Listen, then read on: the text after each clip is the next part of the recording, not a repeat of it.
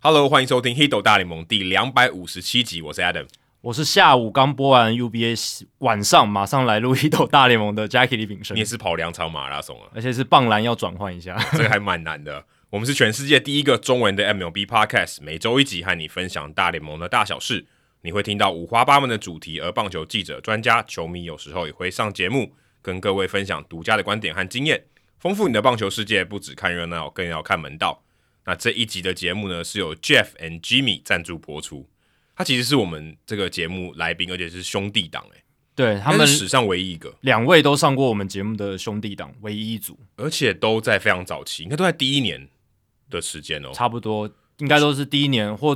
应因该为第一年哦，二零一八年。一七年，我记得 Jimmy 应该是一八年上的，对，哦应该是一八年上，也有可能一七年，但就是很早期的时候，对非哦已常经早，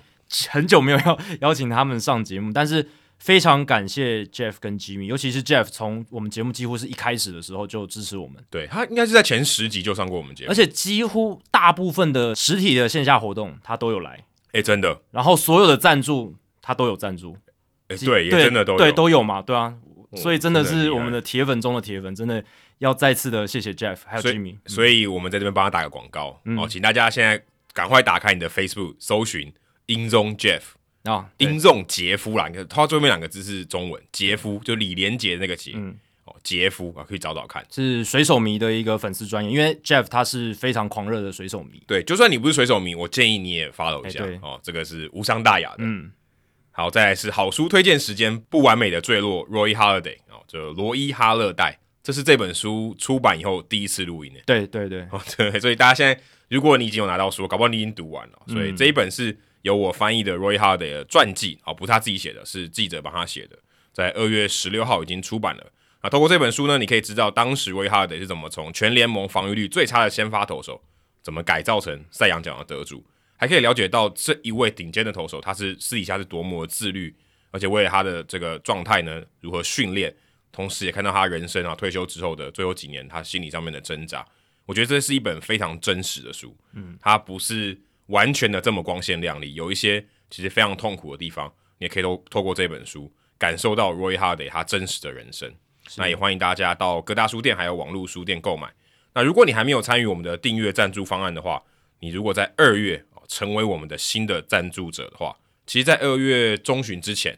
也有一些人赞助，所以这些人也会拿到《Roy Hardy》这本书。对，如果你身边有一些朋友，他还没有听过我们节目，那他其实有看以前王建民时代，他也对 Roy Holiday 有兴趣，对不对？他那个时候跟王建民同一个分区，对然后常常有比赛什么的，对他有印象，然后也喜欢这个球员，然后想买这本书，诶，不如顺便邀请他一起来听听我们节目嘛，哦，对，也可以、搞不好重新燃起他对大联盟当初看这些比赛的热情，然后或是你帮他付钱赞助。哎，对啊，也也可可以以嘛也可以。那得到一本书，那也赞助我们，那你的朋友可以得到书，那你也有等等于实质的给予我我我们鼓励这样子。而且还不止一本书哦，是可以得到我的签名。哎，对，哦对但如果对你不要的话，我也可以不签、 啊，我也可以不签，我也可以让他留留空白。对赞助方案里面的书是有签名的，对，是有签名的，跟你去书店买是不一样的，没错所以这个也是它特别的地方。那详情呢，你也可以参考我们 Hito 大联盟在泽泽的赞助平台上面的方案说明。那你在节目的叙述里面可以找到，你也可以用 Google 搜寻 Hito 大联盟泽泽啊，就会找到相关的赞助讯息了。那在念留言之前呢，我们刊物一下，上一集其实忘了刊物了，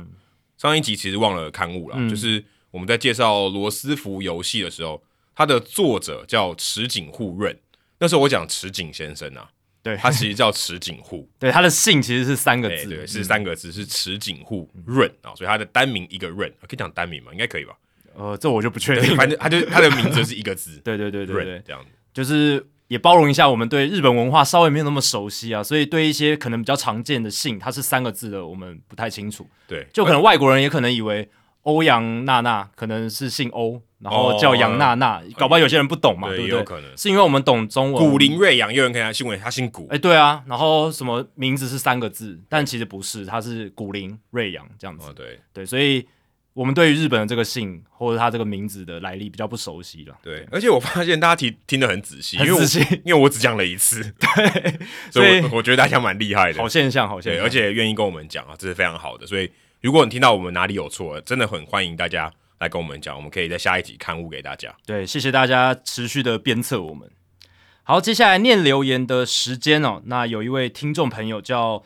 Tabernacle，可以这样讲吗？T A B E R N A C L E，我不知道他这个确切意思是什么。那他的昵称是这个。那他留了一个非常长的留言，并不是在 Apple Podcast，是在我们的这个听众信箱里面，非常用心哦。但节目时间的关系，我们没办法全部念完，可是我们截取一些重点哦，来分享给大家。那也很感谢 Tabernacle 哦，分享给我们这么多的一个内容，这哎、样、它好像是一个圣经里面的一个地点，哦是一个地点，是不是？所以难怪我没听过，对，所以我对圣经没有那么熟啦。是希伯来圣经。 OK，嗯好，可能对他有特别的意义这样子。他说：“亚当、杰基两位好，我是杰基的校友，学号 B 八三四零一叉叉叉哎、杰基是 Jacky 的意思。哦对对对呃不然这样有点怪怪的。听起来 Jacky 对，哎、的你不能中上，文你不能上飞机哎、啊， 对啊，因为这个正音大侠其实我们老朋友，他常常就是直接叫我杰基这样子，哦对，就用我这个英文名字的音译这样。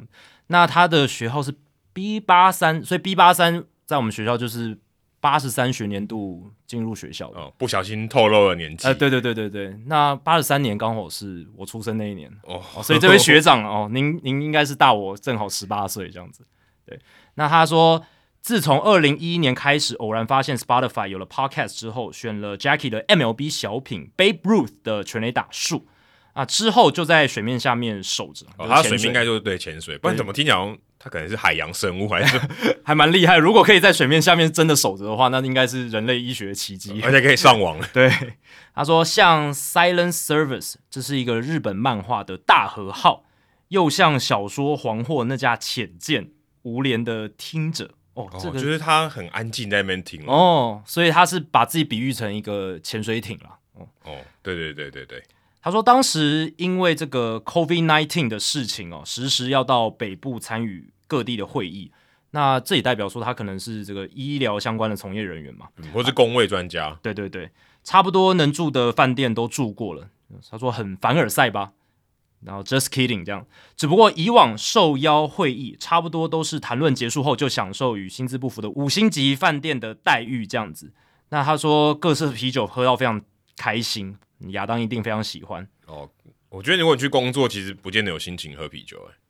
对啊，就是看你的工作的性质对要转。换一下。如果你隔天还要工作，喝啤酒，如果嗯你搞不好晚上要准备东西啊。对，除非是前一天就离开了，哦呃对对下隔下一天要离开了。对对，隔一天离开可能还好一对，点。隔一天离开就可以大肆的放纵这样。他说：“但是疫病之时，良心不容我再次如此明知明高这样子。正经事结束之后，多半是关在房间内，一面研究各国的统计数字，一面听着《h i t 大联盟》哇。所以我们也算有参与疫情的、呃有啊，我们不是帮助他在研究他的工作的之余有一些消遣这样子，但他所以他真的没有喝啤酒、啊，对不对？应该是没有啦。对，应该对啊。而且正经事结束，应该就是开完会之后，他就没有去喝啤酒。对，多半呐、那可能有有一一一一两晚之类的去哦放松一下。那他后面就谈到了他在一些工作上的事情，然后还有就是他跟棒球结缘的缘分哦。小时候彻夜看威廉波特啦，成棒赢了古巴啦，然后到后面他自己其实也有在打球，哦自自己有一些打球的经历，分享了非常多啊。当时，然后还有就是他说清源河伯与桑田真诚。当时还有他当时最爱的漫画《邻家少女》，这些都是他会看的东西。到底邻家少女到底影响过多少人啊？应该很多，应该就是比我们年长一些一辈的人，他们会看的漫画。但是影响我们比较多，可能是《灌篮高手》高，可能你你又太后面了。对啊，《灌篮高手》在我们那个年代真的太疯狂，所以我们这同才打篮球的超多。对，小时候我也是有看到一些《灌篮高手》，然后后来可能就是什么《火影忍者》《海贼王》这样可。去当海贼王的跟当当忍者的应该很少吧呃没办法，我们这个年代的话，就是什么《钻石王牌》这一些哦，对啊那、对啊还是有，那还是有。还是有棒球的漫画，对对啊。那在 Tabernacle 他的那一个年代，可能就是像日日本职棒明星清源和博、桑田真诚，然后像漫画就是邻家少女这样子。那这成为他人生最早的兴趣。那小时候他也看 NBA 嘛，大鸟伯德啊、湖人的对抗，还有 Barry Bonds 那时候还在海盗队哦，应该就是八零年代的部分这样。那他到高中的时候，Tony La Russa 哦带带应该是九零年代吧，对吧、所以就是有有很多这样子的一些运动的经历。那他中间有给我们一段话，就是 Adam Jackie 对于两位不设限自己往自己年少时梦想前进的勇气，我莫名其妙的想哭，哇，这这么感人啊！ 我们往变励志故事了。然后能够带给大家一些感动，或者说带给大家一些启发，也是我们希望做这个节目达到的目的啦。对啊，不是节目本身，而是我觉得行动啊。对对对，对，希望以行动可以鼓励大家。他说，大学联考之后，我曾经与当时还在世的中研院某院某院士谈话。哦，德学兼优的长者希望我能够往基础科学发展，颇有将众望交付于我之势。那这样的情境，那个少年能不心动吗？所以他其实也有类似像这样子的一个机会啦。那接下来呢，他就是继续讲他的一些人生的经历这样子，然后后面其实也有提供一些呃他想对我们说的话，然后也有推荐电影是《Finding Forest》，史恩康纳莱演的，中文译名叫《心灵访客》。哎，没有听过哎哎，，这个我没有听过，所以我所以这这部电影我们应该也会去看一下，这样子，那应该也是可以带来启发的一部电影。所以他在里面也有提到，就是这部电影里面呢大概是讲什么，然后呢它里面的一些经典的句子。那非常感谢 Tabernacle 给我们这个非常非常长的一个留言啦。那其实看到这么这么用心的贴文，真的是让我觉得我们做这个节目真的，我们讲的话其实会深入大家的心中的感觉。对，而且其实我们节目比较不像什么马克信箱这种听大家这种生命的故事哦，就是鼓励大家提供生命的故事。对，这比较不是我们预期的效果，对对对，但看起来也有一些听众是觉得我们有这种鸡汤的效果。对，因为像我有做跑步不要停嘛，嗯很多人他会分享他的跑步的故事，很爱分享。可是因为棒球的故事，可能大家参与的没有那么多，可能都是观赏的。对那也比较少人提供他比较像生命的故事，比较少。嗯，哦，当然这可能跟我们节目的调性也有关系。对但收到这个听众信箱里面这封信呢，我们也是觉得还蛮感动，也蛮意外的啊。对，代表这位听众他真的听我们节目蛮有感触嗯的，然后也激发出他回顾小时候整个喜欢棒球的历程，这样子。嗯对，我们一个触媒哦，对突然就整个哎、诶回到小时候，那希望你也可以继续的喜欢棒球，嗯那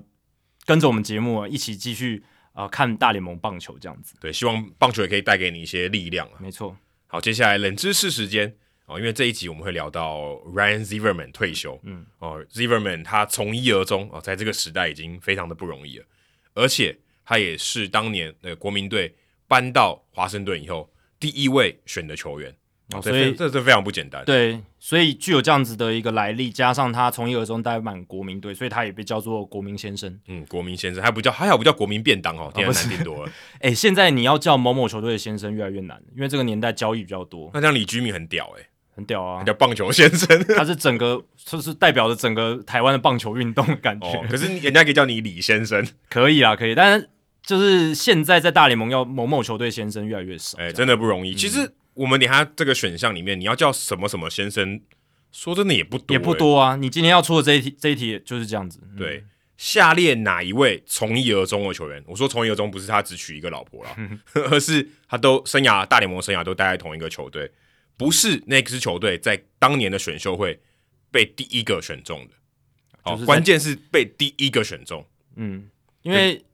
球队选秀通常一轮就会有一个选秀签嘛，然后第一轮的选秀签那个球队选中的选手是谁这样子。对对对，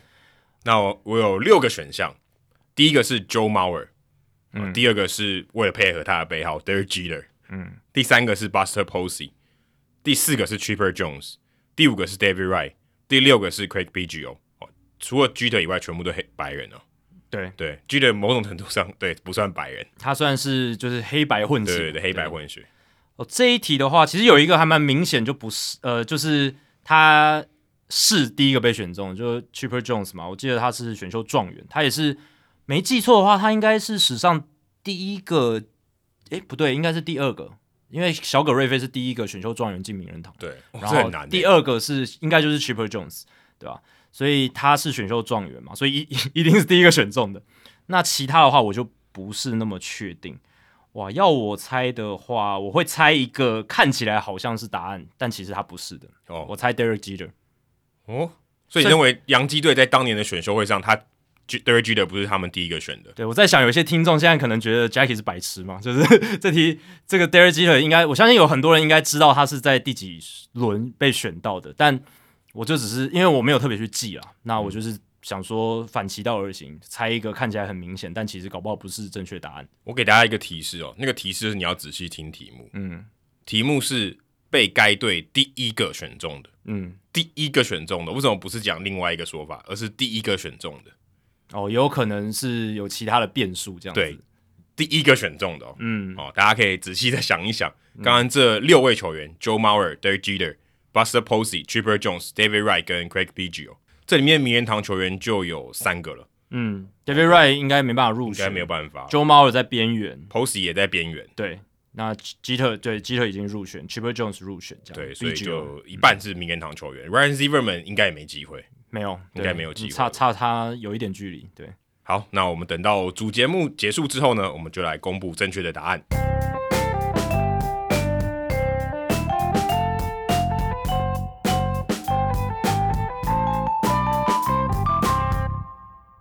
好，那这一周呢，哦，大家一样在关注这个封管的消息啊。那封管其实，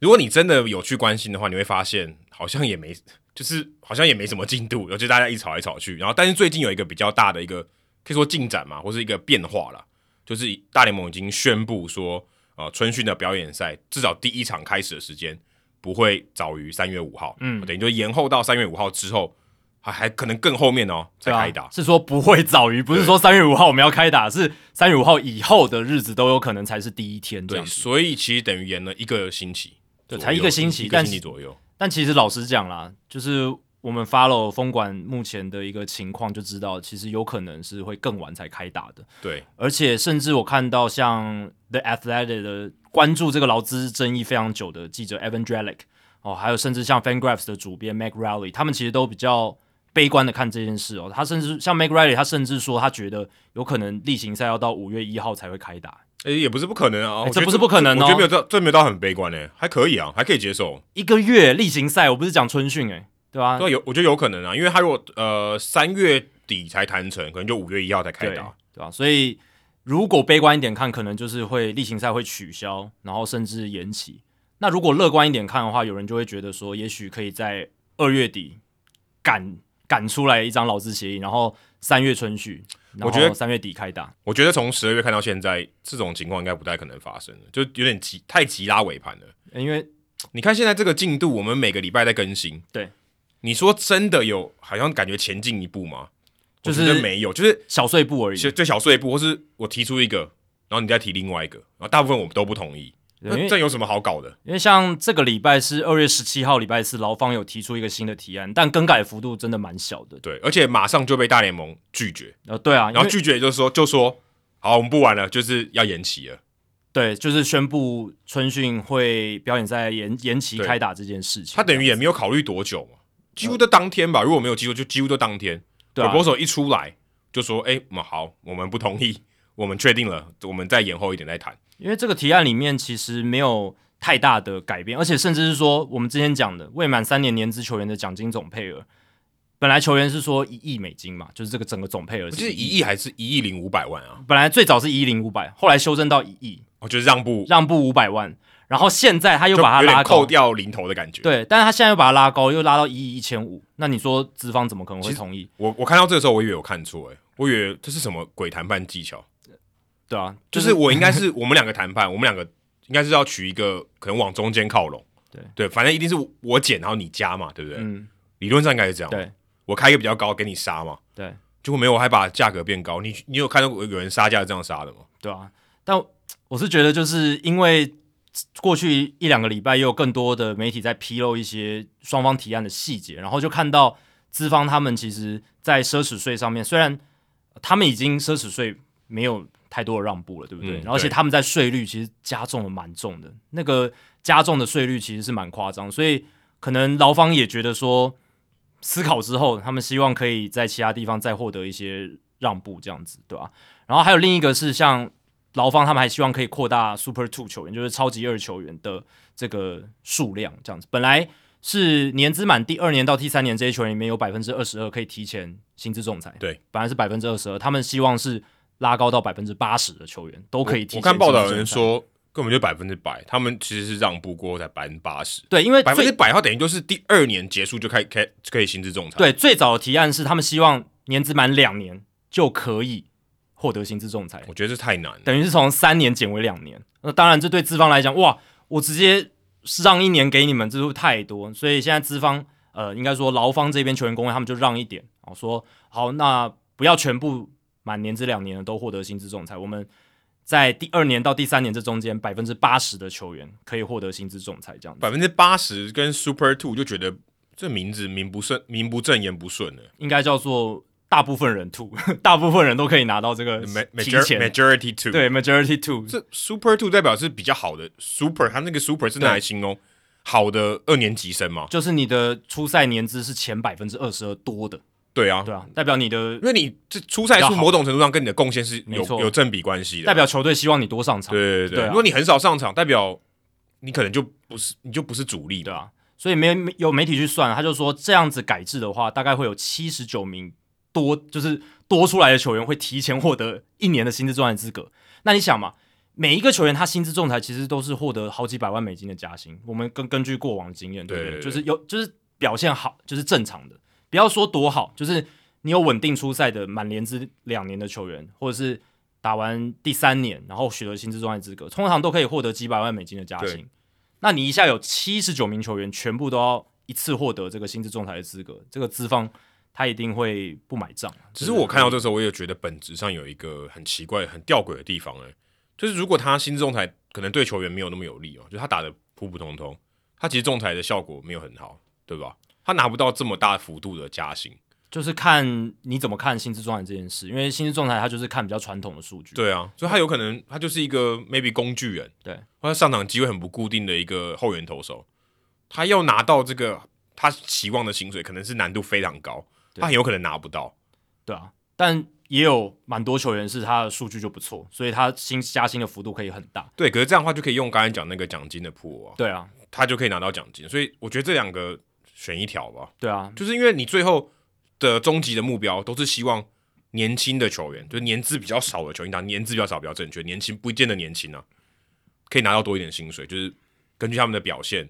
多给你一些对补偿，不然因为这个牵扯到就是他如果今天很好用，然后你又付他很便宜的钱，就会有更多的动力去谈。对，对更更多东西摆烂。嗯，那如果你可以避免这样的事情发生，多给他们一点钱，他就可以避免他摆烂，因为他打的很好，你付他钱少，你就你就有动机摆烂。对我目前看到的是球员工会是希望年资零到两年的用我们刚刚讲的奖金配额制，就是可能去分那个不管最后谈成是多少，可能一亿美金，可能八千万美金的那个是破，然后你满两年年资之后哦就去走薪资仲裁，他们希望是这样，哦所以才会谈说满两年，然后未满三年有百分之八十的球员都可以去薪资仲裁，几乎等于全部人了嘛。所以等于你前面两年你可以透过好可表是现，三年就是现在啊。 我是说三年到两年，这个其实意义不大。那你干脆说零到三年都是刚用那种奖金的，对啊，对但不对？也是可以啊，也是也是说得过去嘛。，对，但目前工会的策略是希望前两年用奖金，然后第三年可能第二年有有些第二年满的球员就可以直接走薪资仲裁，有一些哦，OK 第三年才获得薪资仲裁。总之就是希望可以让这些年轻球员哦多获得一些薪资。然后你刚刚讲嘛，这个会议其实只开了十五分钟就结束了，然后我就看到很好比笑，我们现在聊还短呢。对啊，还短啊，我们现在已经超过这个他们开会的时间喽。然后我就看到大都会的 Luis Guillorme，他就调侃，他就说：“哦，这个比他去年在春训对战 Jordan Hicks 的二十二球打席 还要短的一个会应议。该是没有，是夸饰 啊。十五分钟不一个打席太太长了吧？不太可能啊，”对，但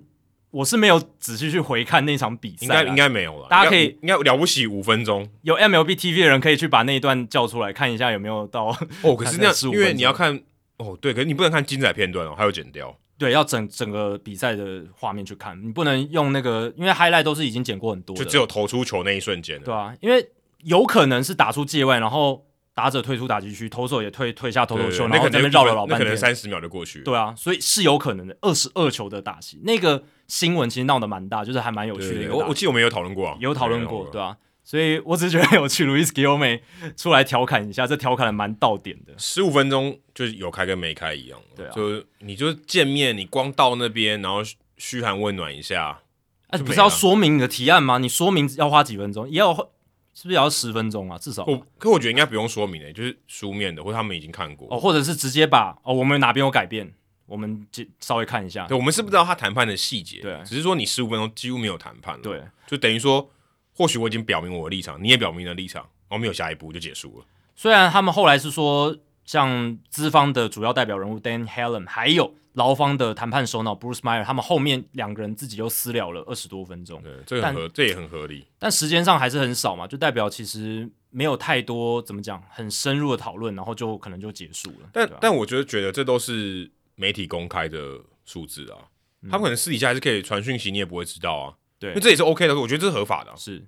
你本来你为了要加速谈判进行，OK，你只要你不要有不当的利益交换，你不见得一定要像开开庭一样，嗯要给大家看嘛。对甚至你也没有给他，甚至你也没有给大家看啊，对只是你就可以一些有一些讨论嘛，嗯至少让我们可以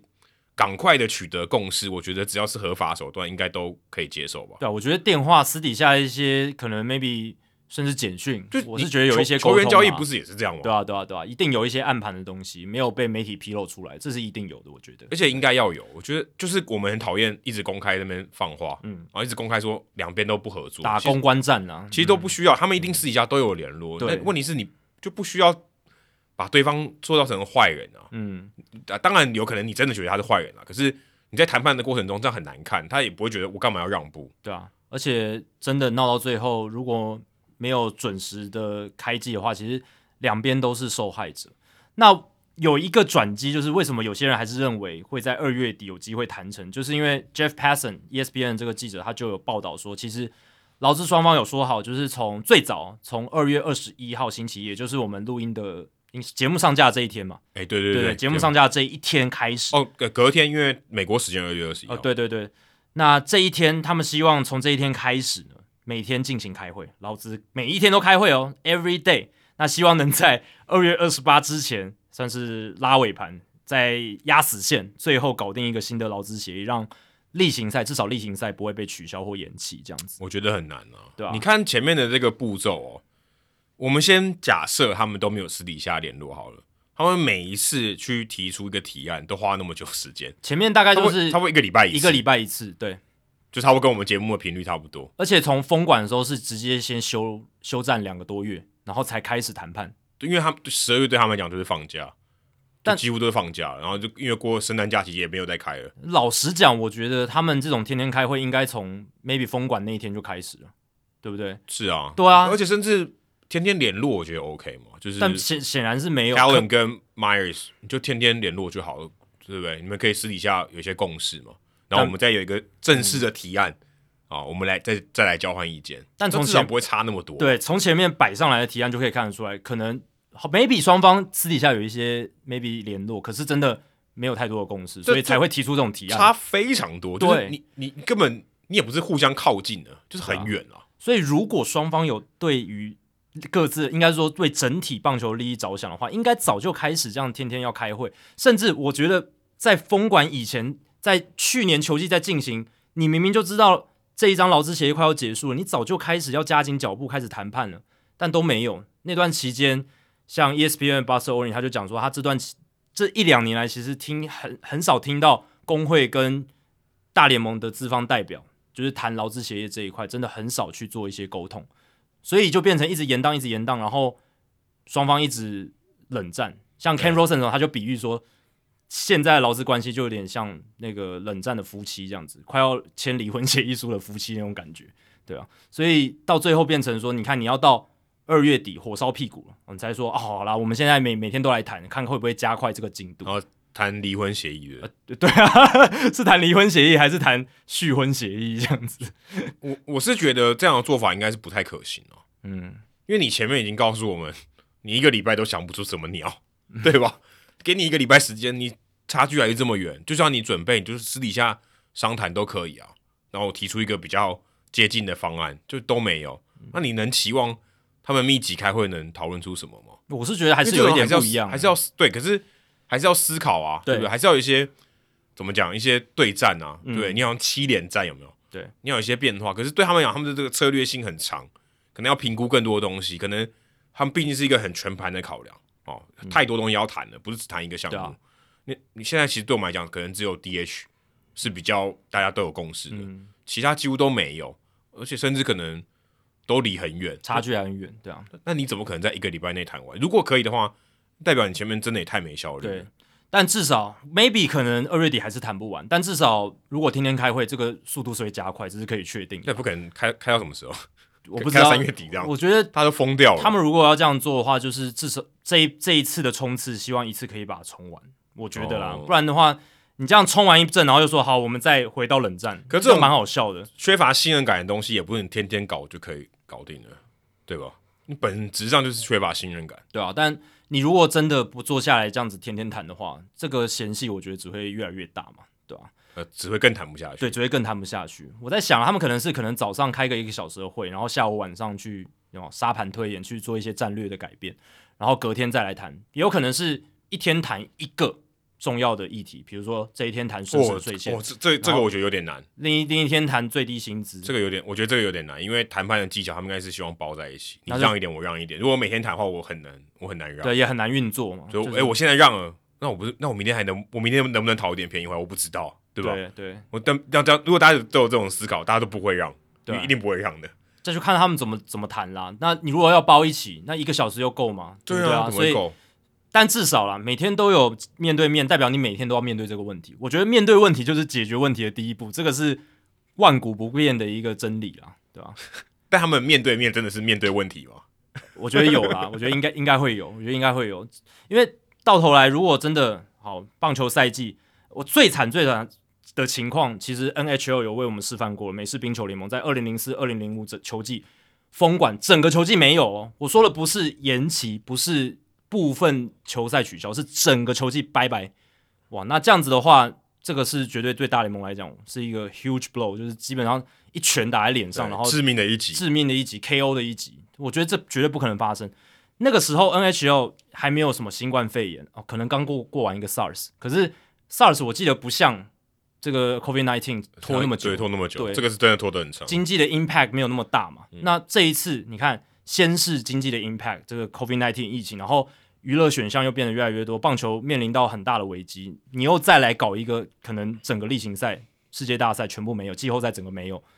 哇，那我觉得棒球在美国四大职业运动的这个地位会掉得更更惨。没办法，我觉得关键还是在于球员工会的面子。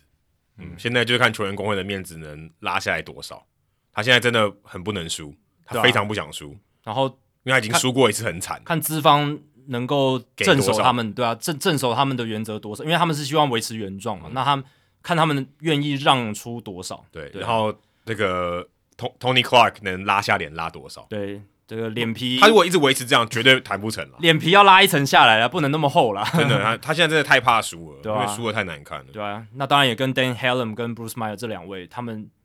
这种高智商的人在角力，对，对这这个个首脑啊，他们就像是对，诸葛孔明跟那个周瑜啊。哎，对对对，就是在刘备跟曹操后面的，对对啊哎，没有没有，周瑜是啊孙权周的周瑜、那个孙孙权，对对对，曹操的军师是荀谁？彧，徐徐荀彧，荀彧，荀彧，对对对对对对对。哦， 是要回顾一下三国历对史，对对那他们如果没有在三月三号之前谈完的话，代表例行赛可能就会延期，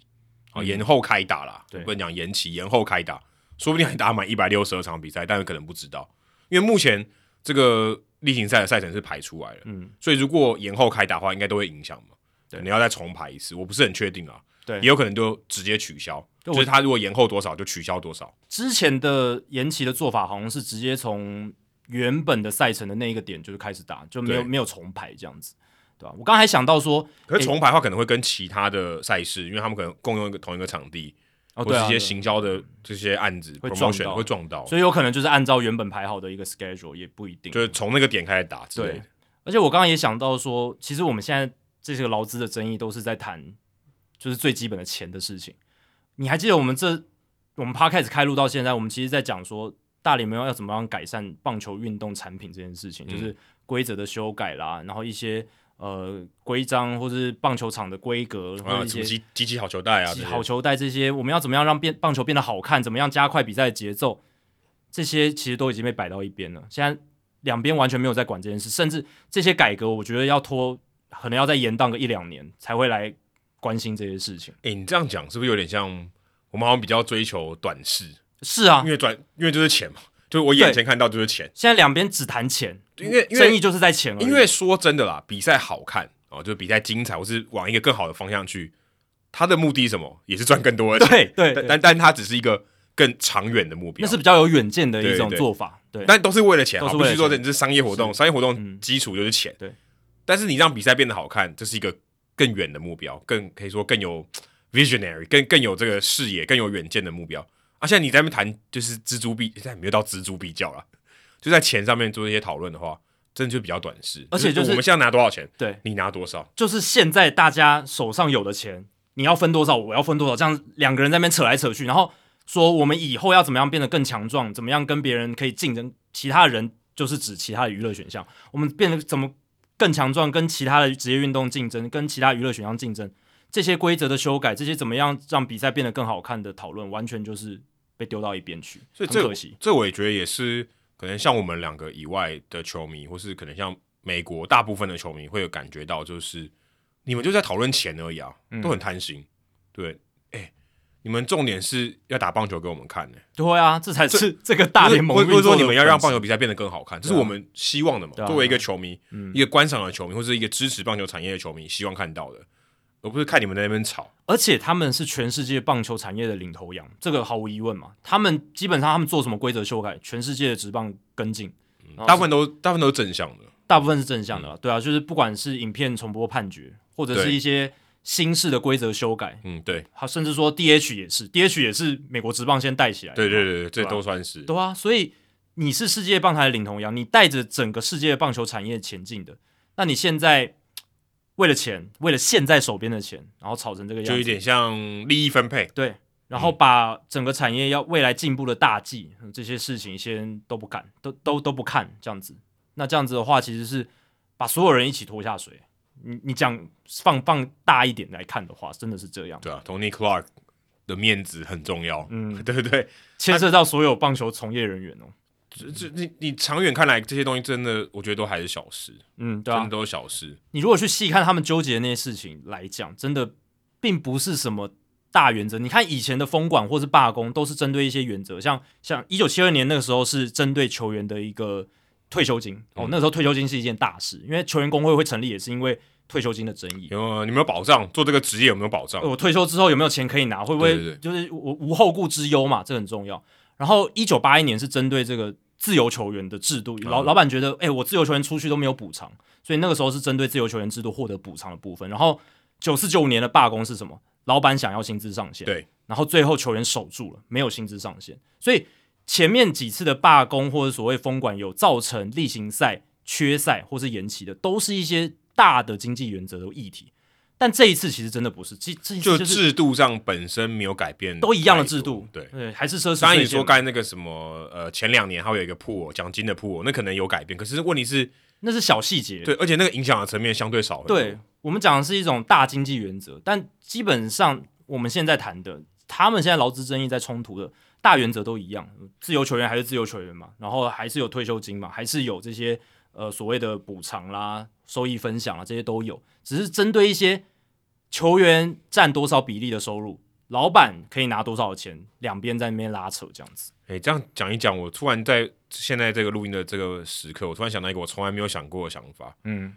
就是整件事情，Theo Epstein 应该出来谈，就是因为他想到了摆烂可以拿冠军。哎，你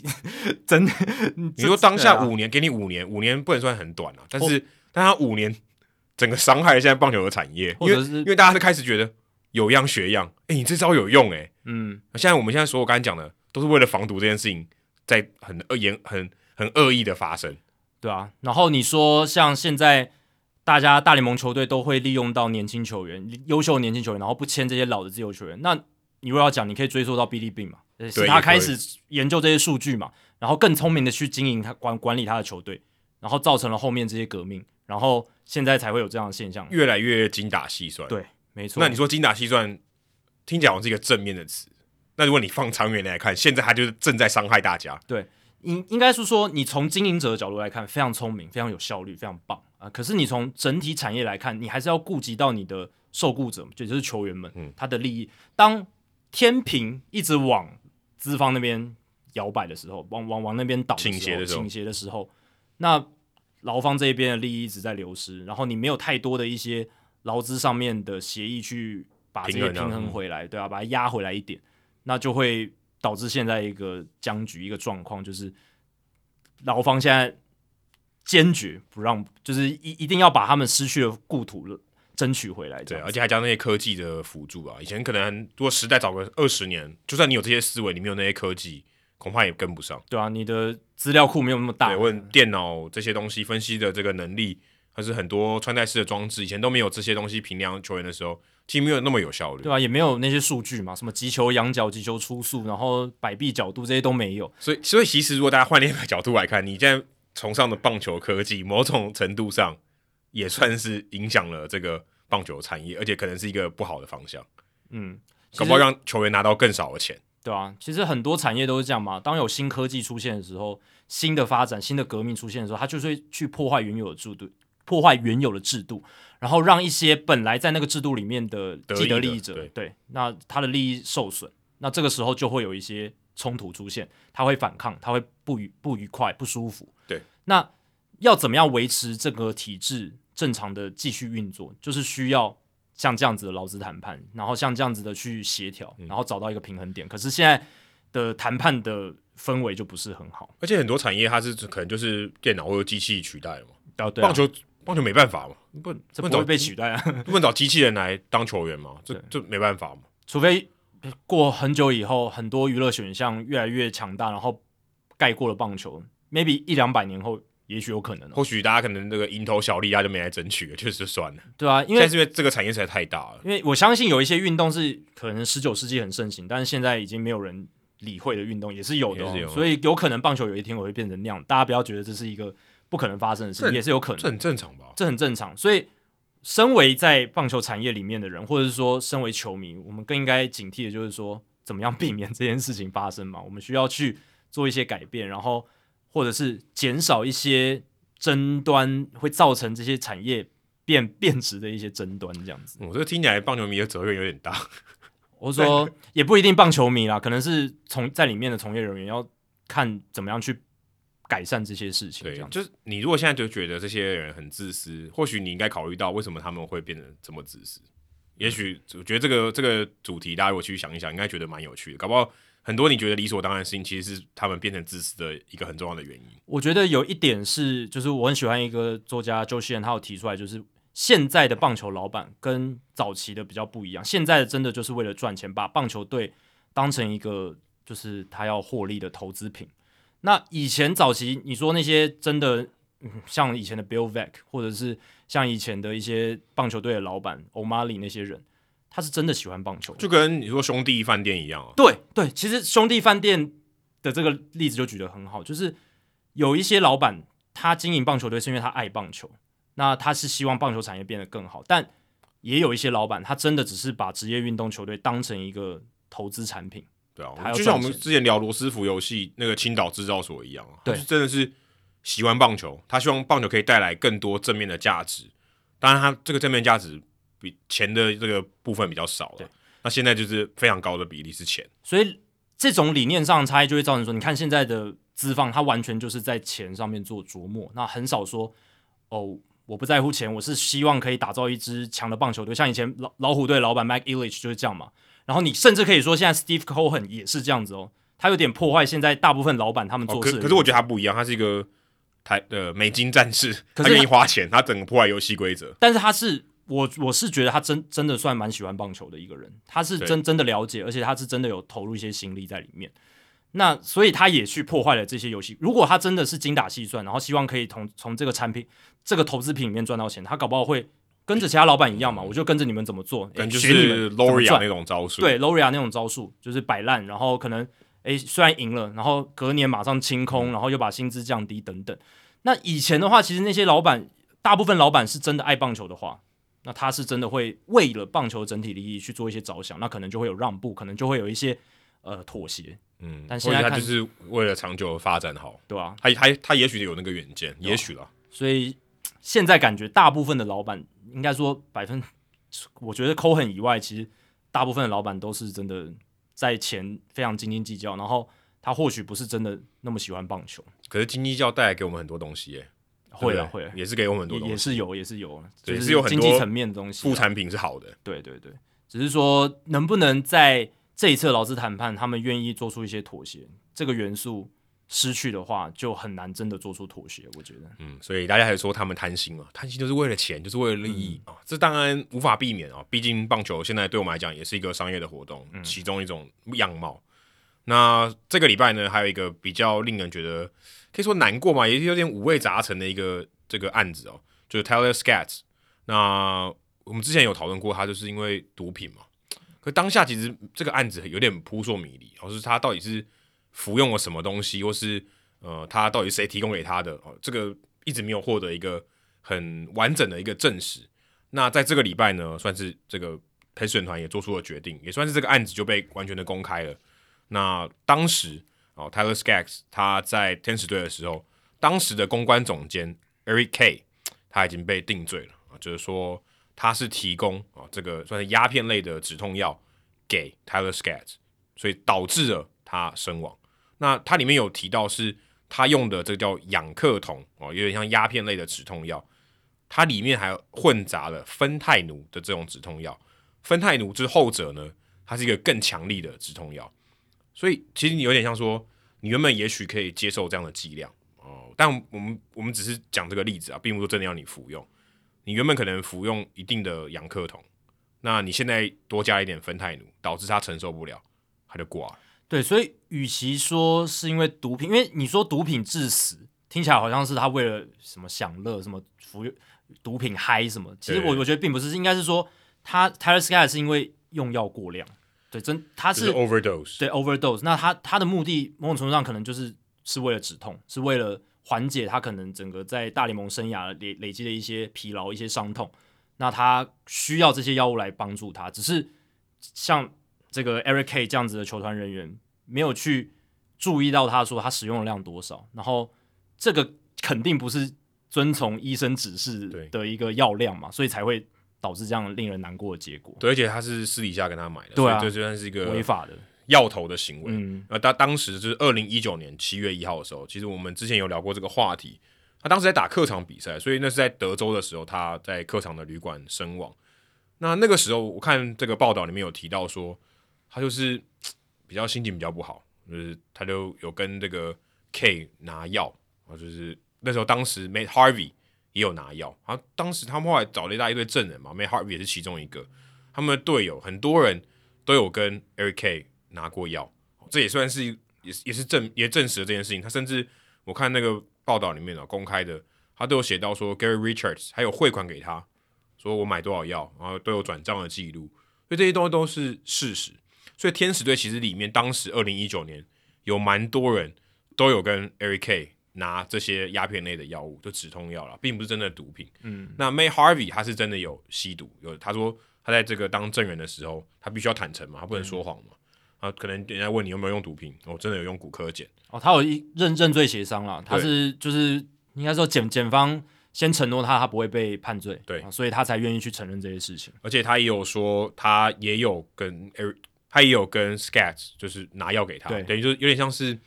嗯，Eric K 他可能给我给我药，哦，分你一点，那下次你再还我一点，就我们有互通有无、啊，对有这种概念。那所以，变成说其实也不是说 Tyler Scat 他就是一个人默默的用这些，其实已经是一个很大的共犯结构。其实这是一个结构性问题，我相信这只是大联盟或者是说整个职业运动产业里面的冰山一角而已。因为在这种高强度的职业运动比赛竞技，其实一定绝大多数的球员他是带着一些痛感在场上打球，在生活的。嗯，那不管是明显的受伤，可能什么组组织断裂啦、什么骨折啦这些东西，这个是比较严严重的嘛。那有一些可能是它就是一些小小的拉伤、小小的痛，对，像我一直在们那之前边访问曹景惠的时候，他都有说他吞止痛药才能上场，可这止痛药是合法的。，对，是全身上下可能都有一些痛感。那你最后有一些选手他就一定会走上止痛药这一途嘛？先先不讲别的，呃，在听的这位这些听众，你现在身体有没有觉得不舒服或哪里痛？像我就腰很不舒服啊，一般上班族都会有 腰酸背痛的问题，而且我而且可能是甚至啊是长期，对啊所以我们就是一般人，我们都还没有大量的运动，是我们呃可以消耗自己对身体的那些运动，我们都不见得非常无病无痛的度过每一天。对啊你可以想象他们的这个身体的状况。而且我们基本上我们大部分人是每天都可以获得蛮好的一个复原的嘛，对不对？就是睡、嗯睡觉、休息什么。但职业运动员是每一天都要重新再破坏自己的身体，对对不对？他每天都要上场嘛，每天都要做一些训练。那其实这些训练的过程当中，你肌肉某种程度上你在消耗它，你在就破跟坏刹它车皮一样，轮胎一样，对完全一样的。所以很多的选手，其实我相信很多的选手都会轻，而且在美国这种这种成药的使用的状况更加泛滥，对，一定有很多这种止痛药的服用，然后很多人一定也有过量，只是刚好 Skag 是那个过量到他身体整个负荷不了，最后最后去世的这对，样，而且我觉得还有一个很大的关键哦，是他用的药品是鸦片类的，对，他会成瘾啊。哎你对对你对今天止痛药，你你就说牙痛、腰痛，你吃你不会成瘾、啊嗯，但你可能买五十单会成瘾 啊。但但你懂我意思啊，就是嗯，它它是会有一个成瘾的效果，所以它它也许真的有不舒服，它可以吃有效果，可它有一个很长期的副作用，就是你会成瘾的。对，你你你就算不痛了，我还我还是要吃，我我我不行不行，我觉得非常不舒服，所以通常这种药物一定是要有在医生的指示，或是这种可处能还要方可签的能还要指示追踪追说踪你对你哎、你不能再用了，对我们要或者我们要减量，你有一些症状，感觉出你已经开始要成瘾，你已经开始要依赖这个东西的时候，要有人适时专业人士去适时的引导这样子。因为它是可以用，但是是要有处方签的，因为像这种鸦片鸦片类的药物，它是有一些有益的药物作用，不然 为为什么要发明这些药物嘛？就是你真的在医医疗上面对你很痛的时候，你真的要吃，不然你会你可能痛死啊，或对啊者你会昏过去了，这这是需要的对，，没错，他他的药，他会之所以他是他是有名字的，对有有厂商在做，代表他是合法的，，对，他是合，他某种程度上是合法药，就有点像只是非法的使用，就有点像手术要麻醉剂嘛，不然你怎么动手术？你会对痛死啊！所以这种东西它一定会有一些副作用，那这些副作用有一些东西会比较严重，就像鸦片类的这些东西会比较严重。那如果你服用的过量或者是长期的用没有停下来的话，它就会产生一些很可怕的后后遗症嘛。对，而且我看他或者戒断，我看他们也有这些就是心心灵上的问题，哦，对啊，对啊，失眠啊，或是就是太郁闷啊。嗯，当然他，他的毒品不是助兴啊，不是我们要很嗨啊、这种的，嗯他就是希望他可以平静一点。我睡不着，我明天要先发，我睡不着，太累了。对，或者我要喝酒，我说大量的那种，是真的要让你 shut down 的这种。对对对，他们他们需要这种，所以你你才会有这种情况，不只是身体的病痛，也许是一部分，对，还有他心情上，这个我们之前找子枫来聊的时候，我们没有聊到这么黑暗了，啊对，对对。但是这种东西一定存在嘛，对当然有一些球员像 My Harvey，我是觉得他吸食骨科前有一部分可能真的是为了娱乐用。我、嗯我是因为以他过去的 track record，他夜店什么的，对啊，夜店王子这种这种行为记录，所以有一些人他真的有可能是真的是为了嗨，尤其像八零年代有一些那种哦安非他命那个更严重我，哦大家可以去看那个海盗队的，对啊，海盗队的，然后我们上次有聊到吧，好像好像有冷知识来聊什么有聊到的，对有聊就，到那，就是他们在在那个 locker room 就吸毒嘛，就对啊大高有吸毒，然后还有 Doc Ellis 在嗨的时候投球，然后对还对投对投的很好这对对样子，对，对啊，然后像 d w i g o o 的那一种也是嘛，哦的 Daryl Strawberry，他们年轻的时候都是这种娱乐性的吸毒，就嗯真的比较不好。但是我们今天主轴其实是聊像 Skax 这种，或者是很多其他因为这种身体的病痛疲劳，然后去服用这些过量的鸦片类鸦片类的止痛剂，嗯或者是你刚刚讲心情郁闷，他要透过这些药物，他感觉好一点，这个没有都就是是就是大家很，我现在心情很明显的嗯差，我我要睡觉，我要需要休息，，对什么东西可以帮我强制关机？哎、你大家知道强制关机很不容易、欸，很身体难啊。身体要强制关机很难诶、对啊，因为我曾经有一段时间失眠，其实失眠真的是很可怕的事情，就是你明明是你身心俱疲可，以，大家可以看 MVP 制造机，失眠问题可能会解决。 对啊，对，多看一下 MVP 制造机，可能马上就解决。但失眠的时候真的是身心俱疲，你想睡睡不着，而且你在躺在那边的时候，你脑子一直在转，然后你会想到一些不好的那种画面，不不好的一些印象，然后会让你心情的不断的沉沦、郁闷下去。所以对，那是一个恶性循环。真的，大家如果失眠过，应该应该有听众朋友失眠，但我希望你听《黑豆大联盟》的时候不会失眠。我也希望 h i l 大，大家不要觉得说听 h i l 大联盟帮助你睡觉是一件不好的事情，不会，我们觉得这是一对这个功德，对帮助大家多获得休息，这是我们的功因为德。因为真的失眠，我觉得是很难治的。失眠是一个很大的问题，因为说真的，我觉得不，就算你正常的药物治疗，应该也非常不容易， 啊，对啊，因为所以才会有人用这些也不能旁门左道对啊，就是不合法的方式去解决他的这个问题。对啊，你像那个 N F L 那个震荡效应，它某种程度上那部电影它就是讲 N 嗯 F L 球员因为脑部不断受到冲击，然后脑袋的病变，那那个也是一种运动伤害的结果。那那个脑部病变造成的结果就是他容易心情郁闷、得忧郁症、或躁者郁幻症、觉幻觉。那当发生这些事情的时候，那些球员可能第一时间不知道自己脑可能脑脑子出了什么样的一个具体的情况，他可能就觉得我要吃药，反正我脑看起来是那个形状嘛，对啊，我看头还是长这样嘛，对不嗯看对？不出来有什么变化。对，但里面其实碎得像豆花了。嗯那那那部电影是这样讲的嘛？那他就会去寻求一些药物，说我用这些药物来缓解我现在的症嗯状，来帮助我自己，然后最后就变成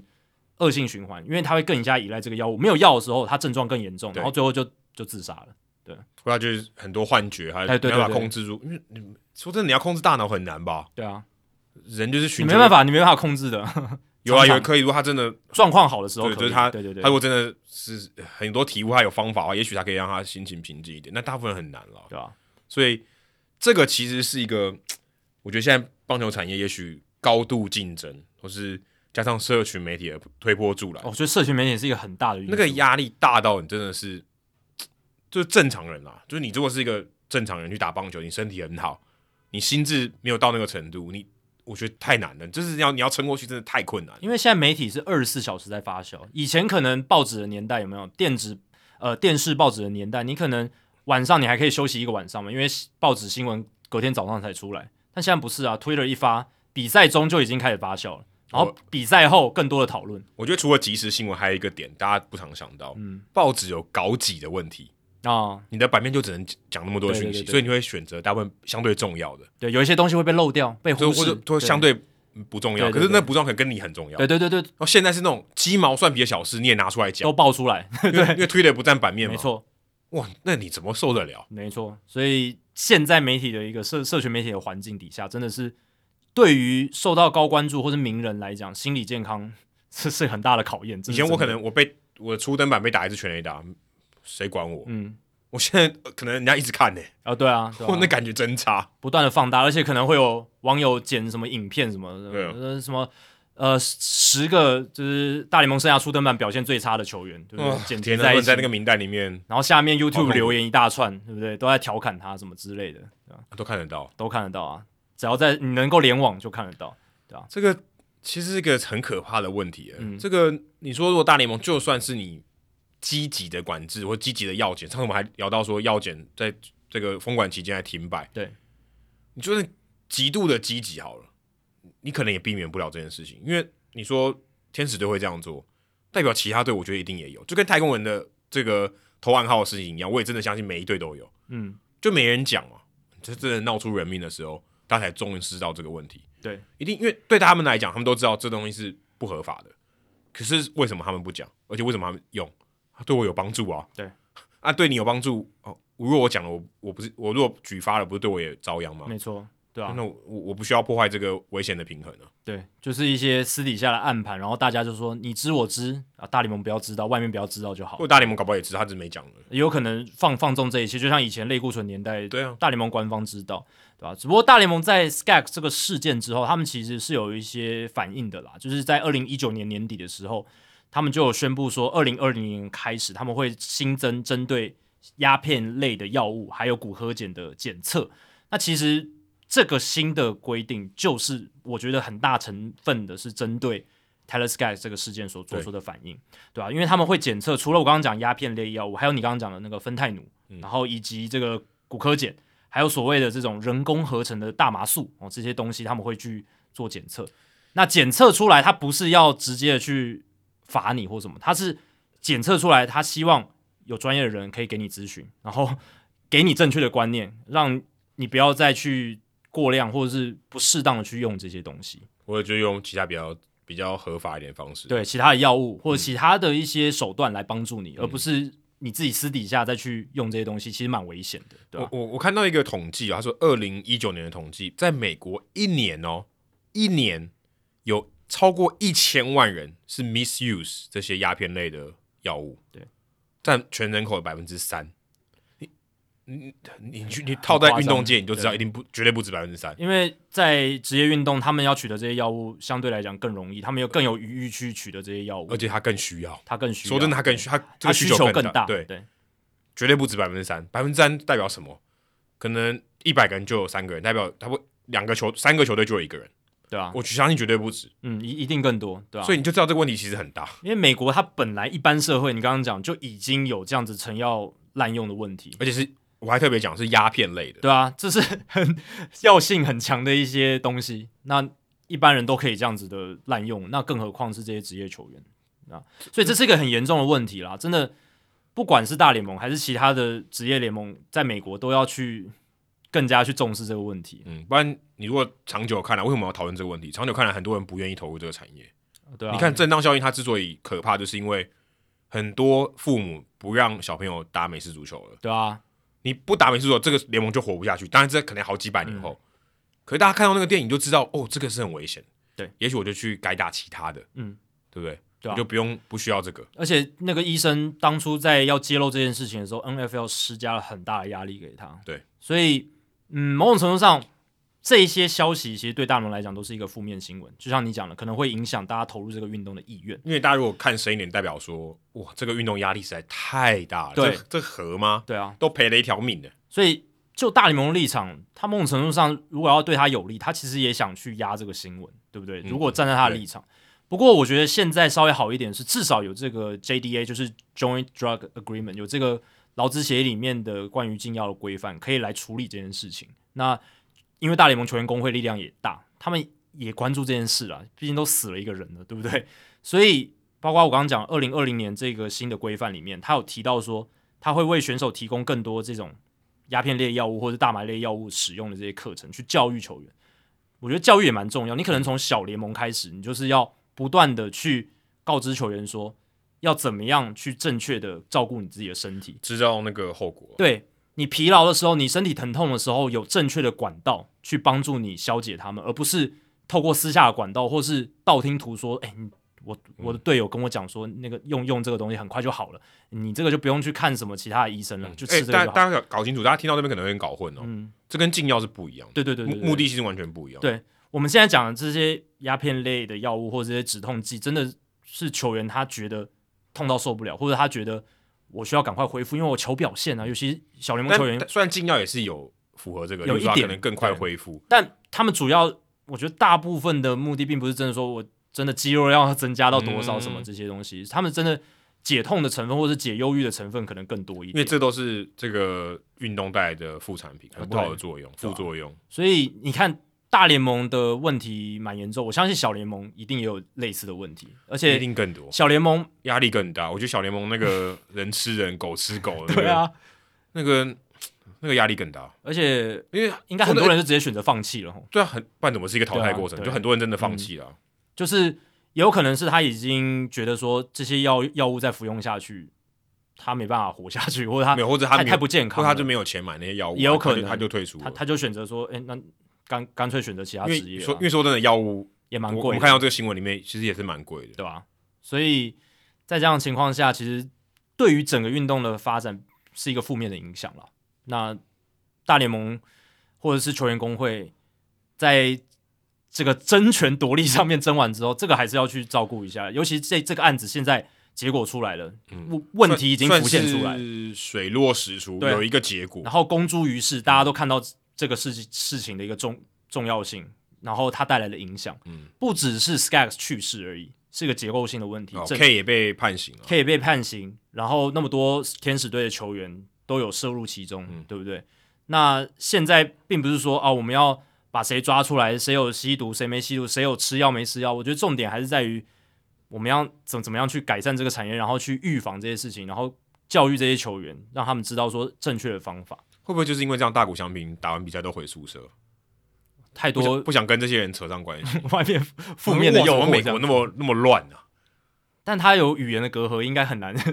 我刚看了也知道啊眼神之类的因为。他们那些交易，但我觉得还是有一层，有有一个 barrier，有有一个障碍在那边了，没办法像哎，他他一定知道，他一定知道一，定也知道，只是没有这都是办法他队友啊，哎，大部分都投手，对啊，对啊，只是应该没办法像他们，就是说那么快，就是说，哎、我给你一些药什么的，这样私底下的一些这个联系，这样子，嗯，我看报道里面有提到 Andrenton Simmons 当时也在天使队，嗯，他也有是，他也是证人。啊、可是因为嗯可是你看他他他的这个做法，他至少揭露说他就是有忧郁症嘛，对啊，对啊，他选择坦诚的对对外讲出来这件事，这很不容易的。就至少他寻求帮助。对啊，这个是这是一个很不一样的做法。就我们应之该前说跟子峰聊过嘛，对，应该说嗯跟刚刚讲这些人不太一样，他们可能寻求药物，我会觉得很多的职业运动员在这个场域底下会选择私底下寻求药物的协助，而不愿意找专业的医生求助，或是找真正适合的方法，是因为回到我们之前讲的，就是他们非常的怎么讲，这种男子气概的文化，他不敢示弱，他不想示弱，不想把自己的呃弱的那一面，vulnerable 的那一面展现出嗯来，所以他会觉得说我自己来处理就好。哦，我自己去看看有没有一些方式啊，赶快缓解一下。反然后正还没有成瘾之前，我也不知道什么是成瘾嘛我。我要自己扛下来，我要自不要让别人分忧解劳，我要我自己是大男人了，我自己要把把这个责任扛下来了。那不寻求协助的情况下，那就有可能走上这种歧途。那、And 嗯 Jordan Simmons 他至少是他知道自己有问题，他愿意坦诚的讲出来，这个其实是很不容易，但他愿意选择这么做，也让其他的球员可能看到他这样做，他觉得诶，其实我是可以寻求协助的，我是可以让别人看到我比较示弱的那一面，对，而且是真的有人可以帮助你了。对你是如果真的真如果示弱没有人帮助你也没用。目目的当然是寻求帮助，当然是希望获得一些关注，然后让专业人士来帮助你，或者是在球队里面有些人可以直接来帮助你缓解这些情况。对，这真的很重要。哦所以我们上次邀请子峰来，其实讨讨论的蛮多的。对啊我相信对啊运动心理学在未来应该是不能说多会赚钱的 产业了，但会是受到更多重视，对会更受到更，因为它越来越重要，对而啊且在这个时代，我觉得有点越来越变态，心理问题越来越多了。对有点越来越可以说不正常嘛，或者说越来越让人有点走向极端， 对，就是就是越来越不健康啊，或者说对我们可以说不健康，就是嗯，你原本不会发生的事情，可能在这个情况下被容更容易被激化啊。原本你可能一点点小事，你可能过去睡一个觉就过去了，现在你可能要一年都过不去。而且我们讨论的是职业运动，职业运动场域里面，大家不要看他们光鲜亮丽哇，赚了多少钱，签了几亿几亿，他们承受的压力也是我们的几百倍吧，我觉得也也是很高很高。他们要做的事情，他们要面对媒体，你能想象你一天你要面对媒体，然后你要打球，而且跟你打球的对手都是全世界最强的，对，你那个高张力的情境，所以一般的社会，我们这几年常常讲什么自杀率一直在往上升，忧郁、躁郁的人越来越多，这个已经是一个普遍的社会现象，在这个年代。那你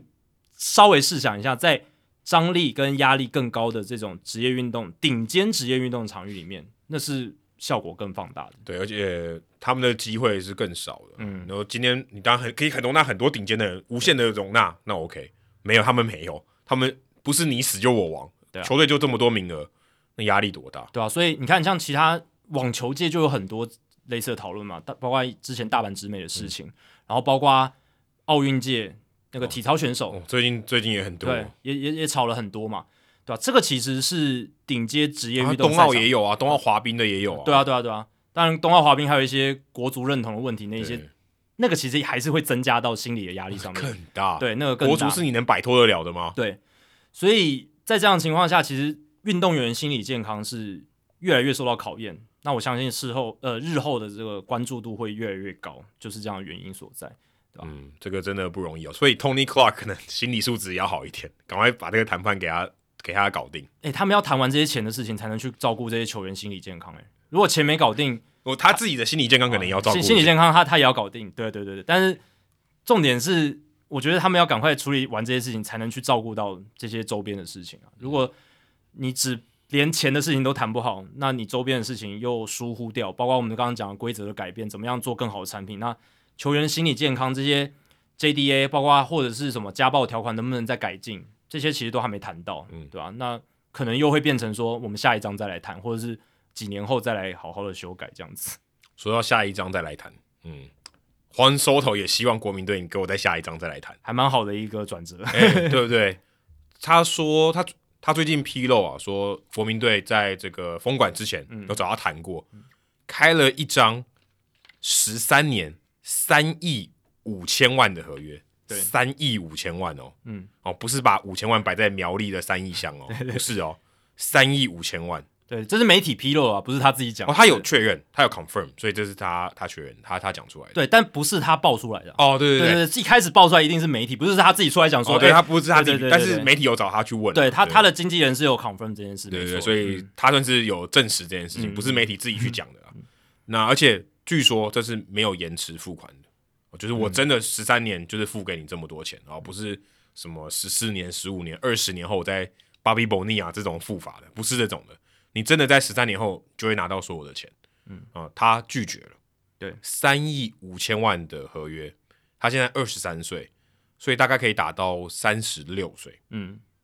他可以领好领满，太厉害了。对如果但他这样拒绝，对，这张合约如果成真的话，它会是棒球史上第三张的大第三大的合约啊。如果依总值来看，第一名还是 Mike Trout 嘛，十二年四亿两千六百万美金，然后第二张是 Mookie Betts，十二年三亿六千五百万。那 Soto 的三亿五千万就会是第三名，不过他拒绝掉，所以没有成真。这样子，哦，三亿五千万他拒绝掉，而且我帮他算了一下、哦，如果他这个平均年薪放到明年，放到今年二零二二年还没开打这一年，他大概介在 d e g r o n 跟 Yalish 中间，嗯，哦，就是平均年薪啊。如果他直接算这一年，就是开始算他的平均年薪的话，大概两千六百九十万，是对大概就大概在联盟在第十五名、第十六名。对，你说真的非常非常顶尖吗？也没有。对，但他可以领十三年，对，而且可能是越来越高。嗯，对啊，但如果你认真去算的话，你当然会觉得说，就是你如果去根据他的预测，然后来算这它的价值，那十三年十三年三亿五千万，以 Soto 现在的表现来讲，然后他未来的推测其实还是没有到他应该会有的价值。不过这就是我们之前有讨论到 Wonder Franco 那张延长约，其实有嗯聊到说。呃，这个就是关于现在的经济保障，还有未来你对于你自己有多有把握，呃、这这这两者之间的拉扯嘛，对，嗯你怎么知道说你会不会在 maybe 二零二七年的时候就突然受了一个大伤，对不对？然后那个时候哦，你可能已经签了第一张自由球员合约，可是没有像这一张那么大，那你后来再也没有机会再签，这都是有可能的。但 Soto 这一方，Boras 是他的经纪人，对，他明显就说他就是不吃这一套，他每一年都来，每一年我都，例如说薪资仲裁，或者说我只有到自由球员到那一年我再来谈，对，因为 Boras 他就是出了名的不签提早的延长约的啊、对他的客户基本上很少，除了像那种坚持要待在这一队，像 Steven Strasburg 那一种，哦那是那不太一样。但是他大部分的客户其实都是他就是会建议他们，你就是走自由球员，该走的薪资仲裁每一年我们就去打，然后帮你争取到最好的薪资。所以他的心态就是他看好他的客户，每一年都会更强，对，成绩会更好，而且某种程度上真的是很大部分都是最顶尖的球员去找他当，哦，没有了，他在他有很多小客户了，也有，啊只当是说然有我们在谈的这些都是客户非常的大，，对，但是他大的客户是真的最最多的。哦，是是是这是这个是像最近 Carlos Correa 也去找他了嘛，因对为对要对签一张他大好约像也去离找开他 CAA 吧，是还是另外一家，对，就是离开了他前一家，然后到现在，所以你可以看到这些大咖的，尤其是呃想要谈一张好的自由球员合约，都会找到 Boras，就是因为他的一个 reputation，他的名誉，他的过去以前他带出来的，他签下来的，哦就是有这么好的一个成绩，这样子。对，吧即便是三亿五千万，他都不为所动。这个对真的，哇，这是其实坦白说，我觉得很难理解了。如果你真的不考虑到他是荒收手或是他的年纪的话，正常的球员应该都忙钱。对，他在去年已经取得薪资仲裁资格，因为他就是我们讲的超级二的球员 Super Two。哇，哦他不是超级 二，Super 可能太他太是 Superman 啊，他是可能太 Superman 贬低他了。，对，但是他是在去年，就是因为他是在第二年年资到第三年年资，就是前百分之二十二出赛数嗯的，那就可以获得这个超级二，所以他去年已经有一个薪资仲裁，薪水是八百五十万美金。超便宜，对，应该但给他应该给他八千五百万美 金。但老实讲，这个第一年的薪资仲裁已经是相当不错了。对啊，对，以第一但年的以仲裁以来他的讲成绩跟这个还是不符。对对，那你如果去预测或推算的话，我自己去估啦，他今年他今年其实也是薪资仲裁年嘛，我是觉得也许到接近两千万美金，他今年的年薪，嗯，因为你根据过去像 Mookie Betts。Mookie Betts 他第一年的薪资仲裁是一千零五百万美金，因为他那个时候已经表现超好。然后他二零一八年拿了 MVP 嘛，二零一九年是他第二个薪资仲裁年，他就拿了两千万美金可。是 MVP 手头没拿到。 s o t o 没拿到，但他 MVP 第二，所以我觉得基本上差不多意思。所以我是觉得，也许 Soto 在第二年的仲裁，也就是今年的薪水就可以冲到两千万。那二零二三年第三年，也许冲到 maybe 两千七，因为哦两那千、那这样算起来，就比他刚刚那一张平均年薪还低了欸、对不对？他两千六百九十多万而已欸，呃，对，你知道就就还我都平均起来两千七就超过了啊，超超过这个数字了，对啊代表其实它平均下来还不划算。你如果它继续往上的话，那拿这个平均值不划算。对对对对啊，所以才会说，才才为为为什么他们会拒绝这个延长院就是这样，因为他们有算过，以 Soto 目前打出来的成绩，因为他打出来的成绩在夸太夸张，我们不需要去赘述这件事情，就是他绝对是有可能是自 Ty Williams 以来最强的一个打者，然后他的数据保送啦、然后他上垒率啊，上垒率啊，打心击智率成啊。熟啊，选球，选球是最夸张的一个，尤其在他那么年轻的时候，所所以以以前成语有叫“所托非人哎、就不非常符合啊、”，他就不是人，所托非人。对对对，就是大家这个成语本来意思不是这样的，但是套用到这边真的非常适合。他不是一个凡人这样子。那如果到第四年，因为他因为是超级二，所以他有四年的仲裁年，所以他的薪资可以冲得更高。有人就推测说，他第四年的薪资仲裁年年薪可以到三千五百万美金，这个是刷新薪资好仲裁这史上的记有录，点难难理解哦。对啊， 3000薪资仲裁就三千五百万美对金，啊，三千五百万可能已经破前十名了，对不过这一切前提就是他这几年都要维持着差不多的火力水准啊，有就是可能他才二三岁哎，对是很有机会的嘛，搞而且不好甚更强哎甚。至还更强啊！他现在 OPS Plus 大概就是一百五，甚甚至更好嘛，对不对？就是比对联盟平均好像百分之五十在更高，也许到巅峰的时候，他可以达到 maybe OPS Plus 两百这种可怕的数字。对啊，这这是有可能的哦、而大家不要觉得不而可且能而。且这是一整季啊，啊这个对啊不是这不是一个月而已。对，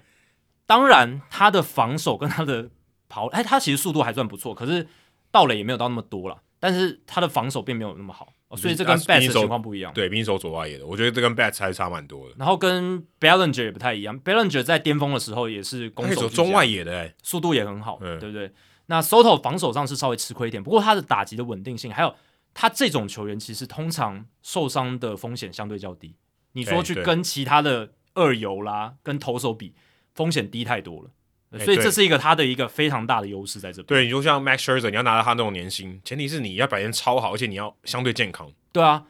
Soto 至少相对健康这个问题是完全不存在的。啊甚至不用讲，蛇蛇者有点太老，你拿那个 Fernando Tatis Jr. 来比嘛、哦， t 对对 a t i 对 s，他也是签了一个超过三亿美金的延长约嘛，对三亿四，对，那塔蒂斯他最大的风险，我们那时候就聊了受伤，所以他如果是签了游击，他对所以他签了，他签了嘛，对啊，所所以以所以所以他答应了，他点头，对他来讲是14年合。理的，他对他来讲对球员方是，你哦好，你愿意捧上这么大一张给他们我，年纪也差不多，差不多耶、欸对其实啊他们是差不同多同一时期的球员啊，所以以塔蒂斯角度来讲，他那样子签，我觉得嗯很不错，而且呃就而且他是二游嘛，二游的伤病风险真的高，那哦，所以好好把他调去中外 野。中外以上上臂也高嘛，对是也相相对高一点。那 Soto 是好一点，他就是本来就角落，而且甚至我觉得现在国联有 DH 了嘛，哇，他搞不好打 DH 时间更多以了。后可能这张合如果这张合约签第五年以后，搞不好他就渐渐的往 DH 那边方向发展。对，因为我我觉得你在这个打击区的贡献大很多，对啊，我我让你久一点。就有点像就 David Ortiz 那样子嘛，就就让他尽量都打 DH，然嗯后让他可以打得更久。反正他如果想说我在那边待待个十三年，他也没有在寻求下一张合约的话，其实对他来讲没差。所以你去仔细分析这一张十三年三亿五千万美金的提案，扣掉 Soto 还剩下的三年的薪资仲裁年，其实国民队签的是 Soto 十年两千七百万美金左右，因为你把薪资仲裁年我们刚刚讲那几个数字加起来，大概就是七八万七八千万美金，他在薪资仲裁年可以得到的薪水，扣掉之后就是。国民队认为他在自由球员市场上的价值是十年两亿七千万，如果你考虑到通膨，就太便宜了。就是太便宜了，对吧、可是考虑到保障，就觉得太划算了，哦，对啊，对不对？就就你怎么你就你是我怎们么刚刚讲的那个拉扯对，嘛，你怎么知道你能打多久？对啊，，对啊，对啊，你能打到四十岁吗？对啊。不过就像我刚刚提到，Soto 他伤病风险相对较小，所以这是他愿意继续去尝试看看的原因，看能不能在自由球员市场上争取到更好的合约。嗯然后像 FanGraphs 的 J Jaffe 他就会写一篇分析，他就是说，他标题是直接写二十三岁的这个 Soto 这个超级大物，应该会是下一个在大联盟或者是整个棒球界会是史上第一个签下四，应该说第二个了，因为 Mike Trout 已经第一个，就是第二个签下总值四亿美金合约的球员我看到有人写五亿耶，啊，五亿也不无可能啦，对啊吧、五亿有点太夸张。对，五亿就真的要他这几年都打得非常好，然后再成为自由球员那一年前一年拿 MVP 之类，我觉得就有可能。五五亿是什么概念呢？五亿是他每一年假设都拿三千万，他要签十六到十七年的、我觉得应该会冲高单一年的对，年可薪。可是要五亿，对啊， 你说这三千万已经是平均对哦，啊，对啊，我都要十六年以上。对， 你敢想想，十十六年也太夸张吧，对不对？太夸张了，对啊。十六年加上三千万，根本不可能。两个三千万也许可以，可你要给十到六年，我觉得不可能，不会对有人签十就六，代表他单一的这个，假如平均的年薪一定要超高，嗯对对，对对对，远超过三千万基。本上我觉得可能就是一张十年五亿美金，可能每年五千万吧。你如果要真的要让这样算的话，我觉得哇不会超过十年，因为他签约成为自由球员是大概二十六岁左右，因为他还剩下三个仲裁年嘛，嗯然后他现在打二十到三岁打，到三十六岁都是拿五千万，当然有可能 backloaded 之类的，就是后后后面的年薪加，然后前面稍微比较便宜一点，但总而言之就是薪资非常高啦，薪资会非常哇高。五五千万我，我真的我看到的时候想说，五千万我算一下，真的不太可能欸呢、所以你说大联盟没有在赚钱吗？ 就是会被抛出来，代表它有一定的可能性。那对，只是相对几率低很多，对，但合理的分析都可以预期到四千万美金，四千万应该是相对合理很多。呃，然后总值四亿美金的合约，对啊，嗯，对，这个就相对比较合理一点，是有可能发生的。那 FanGraphs 他们有一个预测系统叫 Zip，这个很有名嘛，那他就推估说，Soto 从二十六岁到三十五岁，就是我们刚刚讲那十个自由球员年，可以产出大概三十七点三的 WAR 值。那其实 Zips 它的预测相对已经保守很多了，它是一个比较保守的预测系统，都可以预期到十年可以产出三十七点二，然后大部分是在前面，集中在前面，因为嗯后面它的预期是会会衰退嗯降降降蛮多的这样子。那如果你很粗糙的用一个 WR 值大概是八百万到一千万美金来算的话，这十年至少也要也要三亿美金以上啊！你两千七百万真的太少了，对吧、嗯，所以才会说为什么他们布拉斯他们会拒绝这个延长约是有它的道理在的。那 Zips 它也有所谓的价值预估，它是认为说 Soto 从二零二二到二零三四年，包含到薪资仲裁年那几年的话，它这十三年的价值应该是十三年四亿八千三万三百万美金，它的这个系统的预测是这样子，嗯价值的预测这样子。那也就是说，他预测说 Soto 的那十个自由球员年大概是四亿美金出头这样子。哇，谁签得起？对啊，恐怕只有洋基 队或道奇队。但我觉得，我觉得一些大市场球队应该都签得下来啦，只要他的团队薪资没有到爆高的话，我觉得都、哦都可以。大市场球队也没几个啊，嗯，小对熊，啊然后洋基、道奇、红袜没其了实。勇，我们前面有讲勇士，其实市场也不算小，哦对啊。然后天使其实也算有钱，然后哦 l i m o r e n o 对不对？哦也要，Soto 也要看加老板， Soto 加 m y t r o 哦还有大谷，是三个外野好了。 对啊，而且我们之前不是讲阿里莫瑞尔，他就是那种比较愿意花钱。你说他有点不精明，有点公公，但是他就是愿意花钱的老板嘛，对不对？嗯，嗯对啊，如果砸下去， ，Soto 跟 m y t r o 同队还得了，那 有点可怕了。对啊，那个就已经有点太犯规。可是还有忍动啊，不要忘记三垒还有一个忍动对，啊，只是忍动感觉开始走下坡了，哦这个不知道， 因为他是自由球员合约啊。 对啊，对啊，对啊，就这就是阿里莫瑞尔他的操操作的方式嘛，对啊，，哎，我觉得去洋基很有可能欸，蛮有可能因为的因啊、为可能留不住 Aaron Judge，嗯，呃，Aaron Judge 可能目前看起来可能，也许他们好像这个态度上不一并不一定是他们长期的解答。Aaron Judge 在今年二零二二年开季，他就要满三十岁了。对啊，你你可能觉得他跟欢 Soto 是同一个世代的球星，但他们其实活生生差了七岁，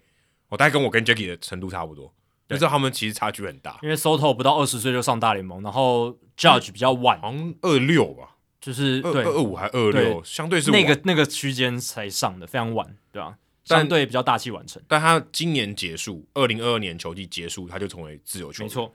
也算是这个接接下来这个就自由球员市场是一个很大物的这个选项，但前提是洋基队如果不跟他续约，他才会变成自由球员。对，那现在就卡在啊封管没办法谈嘛。嗯，那他最近去上这个 R two C two，就是 C C 的 Bathia 的这个节目，有谈到说，其实这个洋基队是还没有找他谈，嗯嗯，就是 Brian Cashman 还没有正式的给他一个 offer，所以他也不知道，他只说，呃，如果他们有谈，哦，很好，哦，我可能会接受，我很他想，我很想留在这里他。自己是倾向对留在洋基的，但是如果没有的话，他也可以接受。我已经反正我有很好的回忆了，虽然我没拿过冠军嘛，他是没讲这句话的。对，但他说反正我这边有也很好的回忆，也也算是 OK 嘛，他也可以接受这样子。但目前看起来不晓得，感觉洋基队对他的态度好像好像不像这个收头国民队对收头这个态度，我先给你一个合约，对，看你要不要哦。当然这个时间点不一样，但是对于 Aaron Judge 来讲，他应该是有点两难，因为一方面他如果签了延长合约，他可能就不能去试试看自由球员市场，他会想，他如果对他自己够有信心，他可能会倾向去自由球员市场去试试看水温。但考量他他的年纪，还有他的伤势，他他前几年也不太健康嘛，他真的打满五年，嗯，真正他的五年的球季只有两年是全几乎是全勤出赛，对有三年都不太健康，所以考量到这个，或许你觉得，呃，他他自己认为待在洋基队继续终老啊，可能从一而终是一个比较对他讲可能比较比较可行的一个选项，而不是挑战自由球员市场，所以他才会在访问里面试出这个善意，比较说倾向留下来，因为他等于就是示弱了嘛。对对对在谈判上，我就会说啊，洋基队如果留我，当然很好。对，我很感谢球队这样子的你感觉，就跟黄手手态度就不一样了。啊对对对对，Soto 的经纪团队就展现出了强硬的一没面。嗯有，呃，我再试试看，你再等我打更好，你再跟我谈我。后市看涨，我现在干嘛接受你我这个报价 M- 对 MVP 不对第二名，我都还嫌不够，对，对不对？呃，Aaron Judge 的态度就不一样。因为现在洋基队对 Aaron Judge 的态度也稍微暧昧一点，嗯，就是没有太多太明确的一些说法，这对样而子且加上封管更暧昧对，，就没办法，也也也没办法表示什么这样子。但是我觉得洋基队只要提出一个有诚意的延长月报价，哦，maybe 像呃国民队对 Soto 提出的这样子的报价的话，哇我那觉得很好哎。但我是说价码不是这样，不不是一等一的这样子哦，OK 我是说是有诚意的， OK 就是在心态上是有诚意的。你不是给出一个非常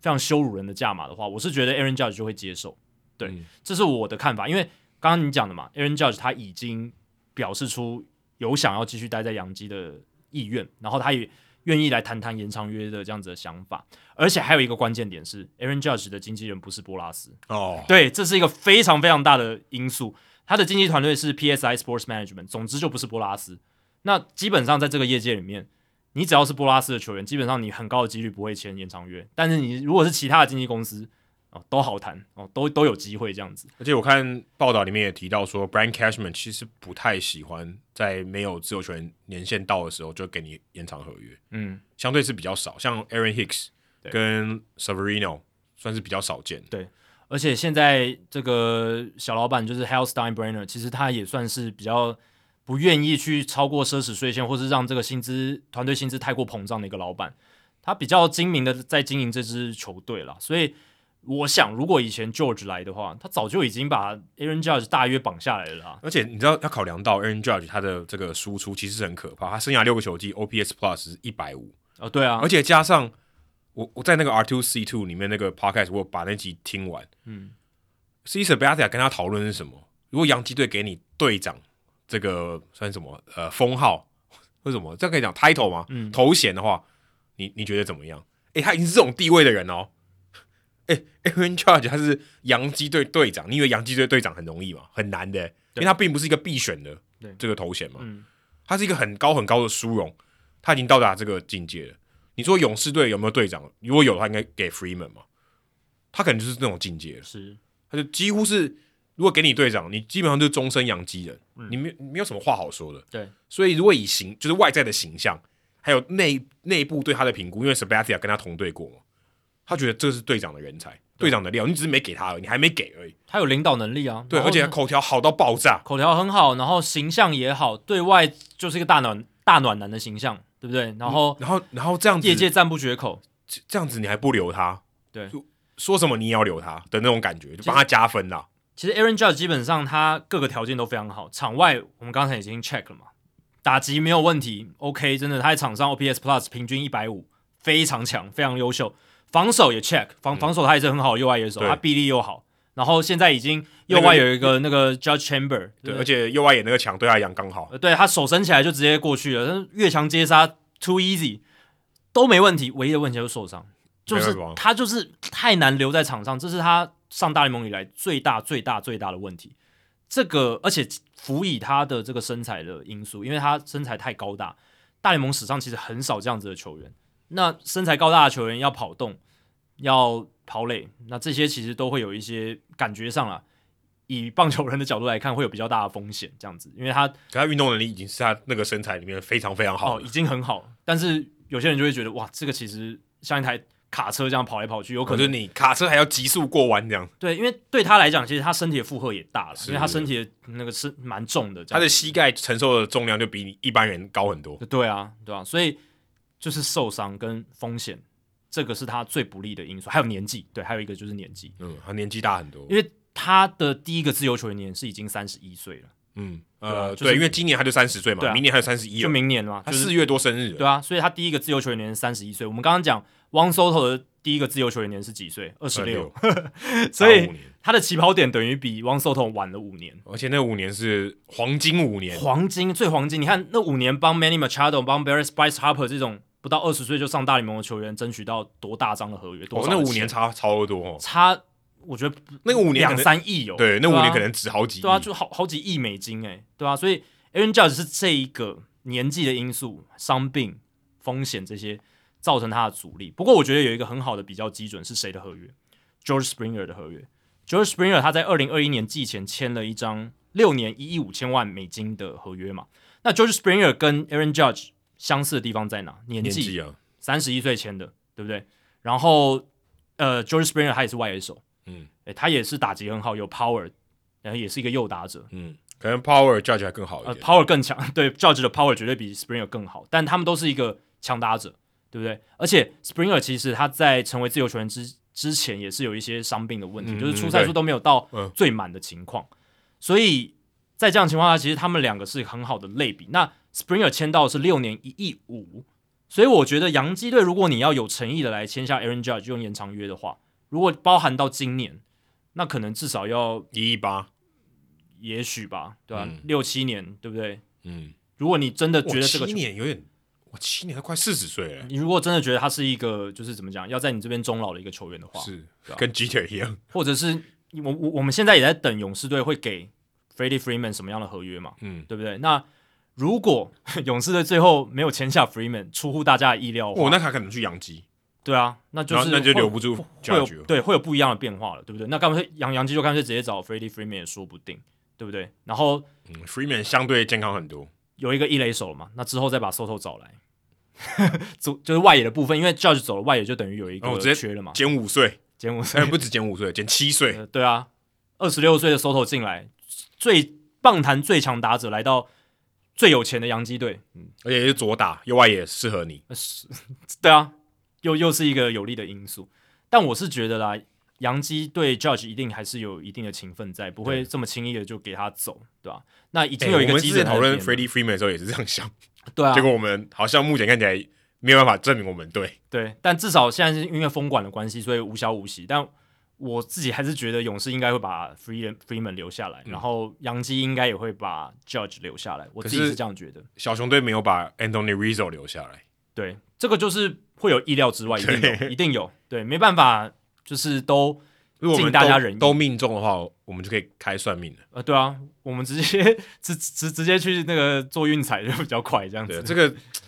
这也是好玩的地方嘛。啊嗯你就看 Soto 跟 Aaron Judge 这两个哦，这个市场怎么看待他们，他们怎么表现，那评估的价值其实就很不一样了。然后刚好都是现在棒坛算是最有名的球员了吧，对不对？大大联盟球界数一数二有哦没名，有？现在可能是大股相拼。是对。哦，这两个人真的是被 overshadow。但 Aaron Judge 他是因为洋基队嘛，那个球赛一直播一直播，嗯就是那个能见度，而且他这个法官的绰号真的太容易让人记得了，对不对？洋基队有个法官，你甚至不知道他英文名字是什么。哎、对，哎、这个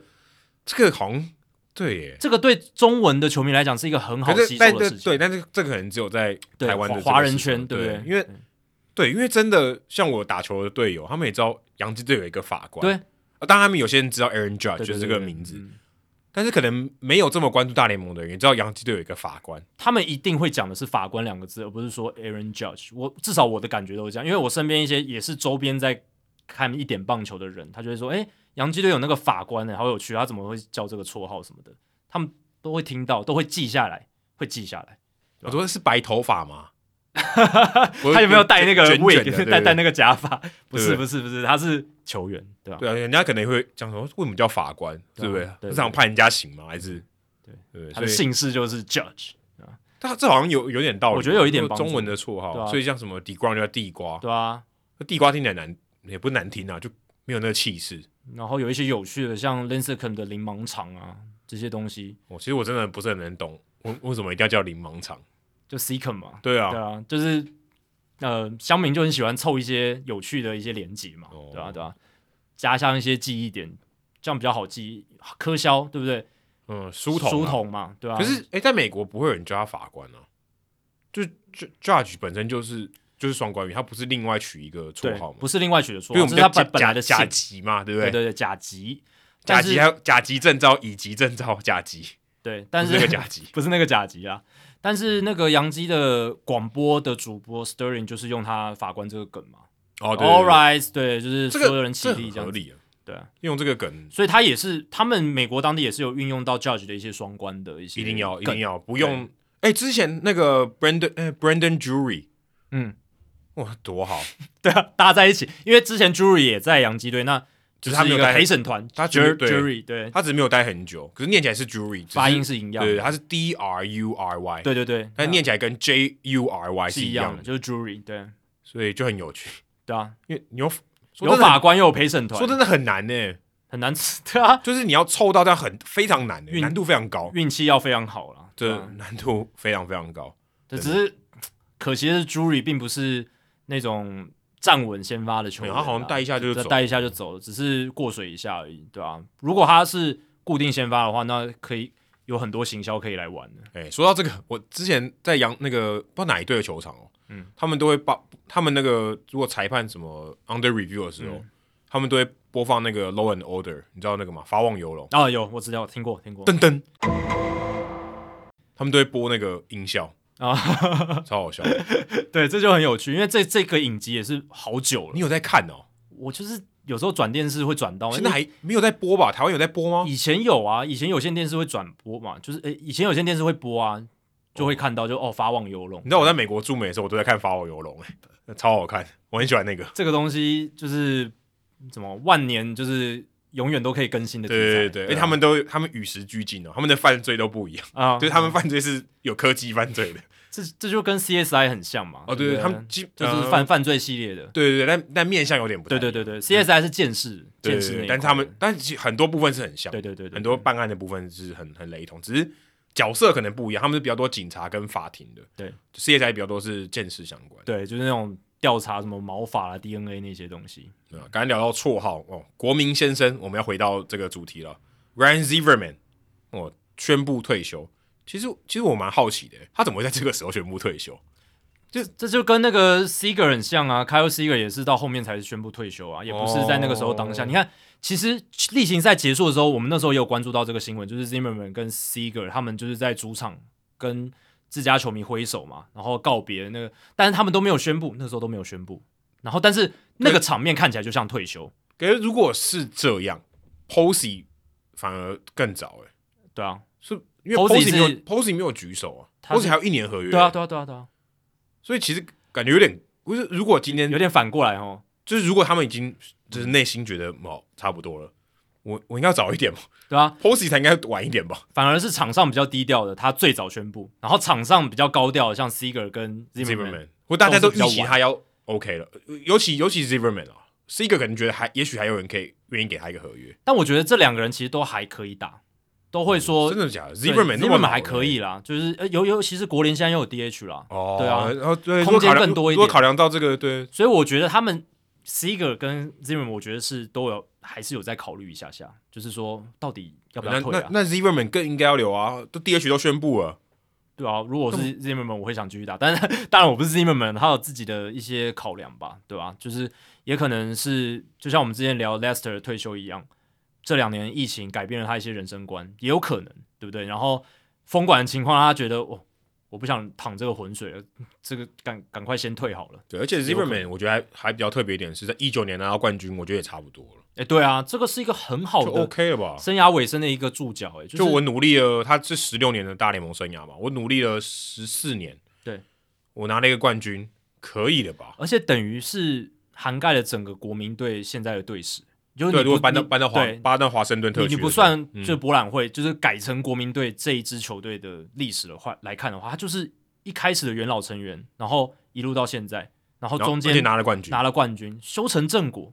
这是一个我这很我这四个字用的精准，对啊，就是一个很 nice 的 career，就是一个很棒的生涯。而且是一个很好的据点，有点像 David Ross。哦，对啊，对啊，对 David 啊 Ross 也是最后一年拿了冠军，对哇，多好！对现在可以当总教练，对。不过 David Ross 他不是像 Zimmerman 这哦种曾经是球队最主力的球员，所也以不是看板，对国民队来讲，对于 Zimmerman 来讲，这样子的一个收尾其实是很好的。虽然他不是名人堂等级的球员，他嗯 WAR 值生涯是四十，在 Baseball Reference 上面，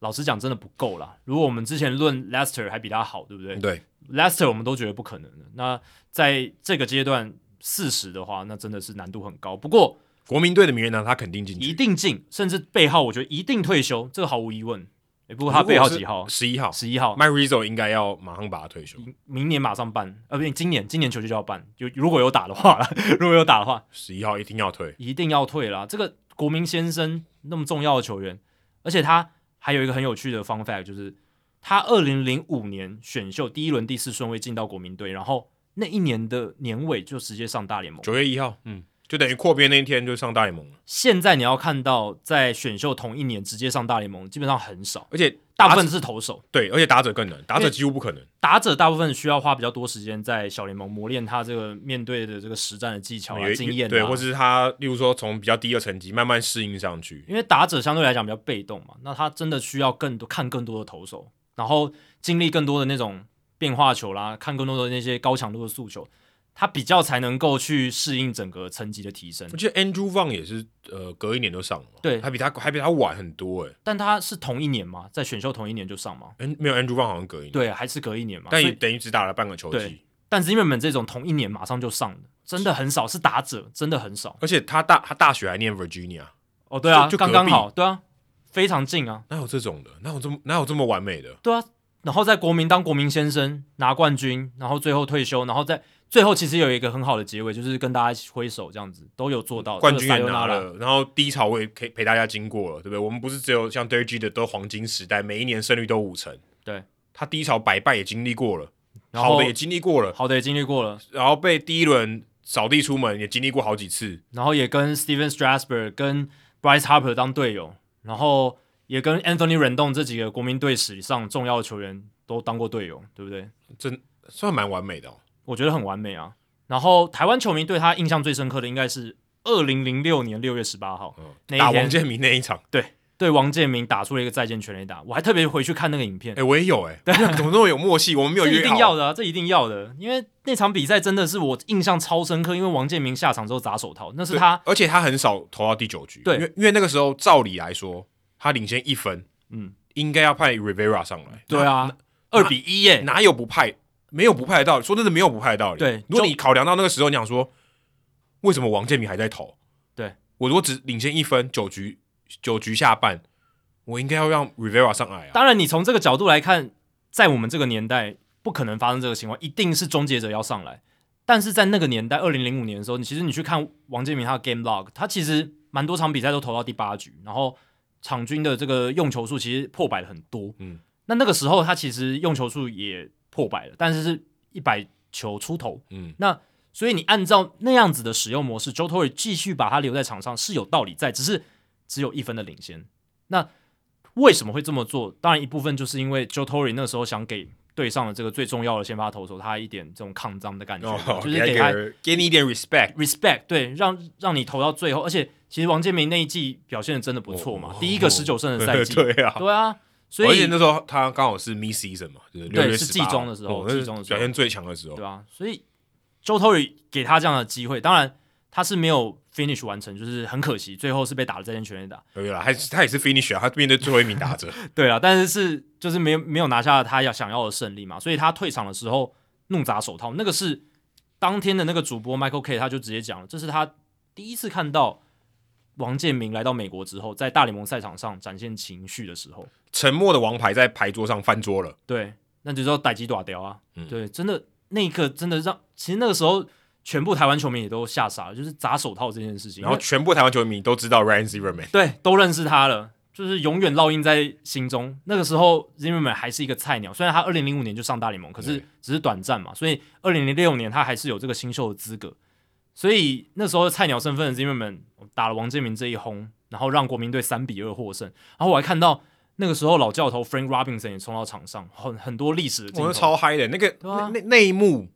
如果国民队有那个名人堂，就有有那些照片的话，应该会有那一幕，就是他回到本垒那一幕，嗯然后应该会有。如果他们要帮 Zimmerman 办纪念仪式，highlight 里面一定要把这一幕剪进去。而且他这是他生涯第一支再见全垒打，嗯，对啊而且他他打了十一支，哎，其实很多，超多。嗯所以大家都说他真的第九局，如果看他上来，那个希望无穷。哎、我们之前讲例行赛最多的不是 Jim Tommy，对然后军 i 米十三支，嗯哦对他十一支，其实也不远了。对啊，就是而且你要就肯想哦，肯定是必定的第三啊呐、而且你要想 Jim Tommy 他比 Zimmerman 多打了多少比赛？对啊对，Zimmerman 生涯而且军 i 米米是名人堂， Jim Tommy 还是名人，他打了六百多支全垒打，Zimmerman 生涯才两百八十四轰而已， 就有十一支是再见轰，所以。诶关键先生其实也可以给他一个哎、你这样思维误判这个没有，只是给一个 名号啦，哦呃并并不是代表说他真的得点圈打击率就怎么样，对啊，得得点圈表现就会提升，没有，就是十一支再见全垒打是他实实在在轰出来的，这很厉害。而且我看这个记录上哦，国民跟博览会队加在一起哦，共同的队史，他也是出赛数最多的，欸嗯，一千七百九十九场。那安打是一千八百四十六支，全垒打也是最多的，两百八十四是最多的。如果 Soto 还留在国民队，搞不好可以有机会超越这个数字。对他有一大堆数据都是在国民队史就名列前茅了，这是毫无疑问呃的。这都第一的哦，打点一千零六百一千零六十一分，然后他的生涯 WR 值四十点一，在国民队史也可以排到第六名，如果哦才加第上、六哦加上博览会队时期，哦加上博览会队时期，如果博览只会算队国有一民堆怪物，对，博览会队有像什么 Gary Carter 这样名人堂的捕手啊，Tim Raines 啊，Andre Dawson，对不对？所以正常啦。不过能够排到队史第六，哎，博览会队也很久的历史嘞，从一九六九年到现在，对不对？哦加如果加上上国国民队队，对吧、也是很久了，他能够排在前十名，很了不起了，对吧、所以 Zimmerman 是真的是值得纪念的一个球员啦。然后他还有一个很有趣的是，他在二零一八年的时候，他不打春训表演赛，啊他不打，哦嗯他他就直直接直可以接啊打例行他有赛这个权利啊。是有啊，但就是就是他觉得他可以用别种方式调整，对，但是就是他个人好像是就是主张说春训不用那么长的一个球员，对哦，其实呃，我遇到大部分球员都是这样说的，对，但是尤其是比赛，对对对，就是比赛不用打那么多因为啦，因为他们呃表演赛是给大家看嘛，就啊对公开的对，你私底下还是会打啊，对，那你会做训练嘛？然然后后你还是有一些呃模拟的赛，模拟对赛对，对对那个其实就够了，那个有达到目的啊。对啊，就是我要先把投资要堆局数，我从二月底开始堆，对不对？堆到三月嗯然后我就，OK，面对到我自己的对队的投手，呃，不一定要正式的表演赛。那其实后来表演赛的目的最主要就是赚钱了啦，嗯，对要卖票，因对为对对这个球迷要来嘛，不然他们看不到那个 intra squad 的。所以二零一八年那时候，二零一七年刚好 Zimmerman 打出一个回春的赛季，然后二零一八年他那个年春训就不打这个春训表演赛，也是因为有扛脏嘛，然后也是觉得说我可能不需要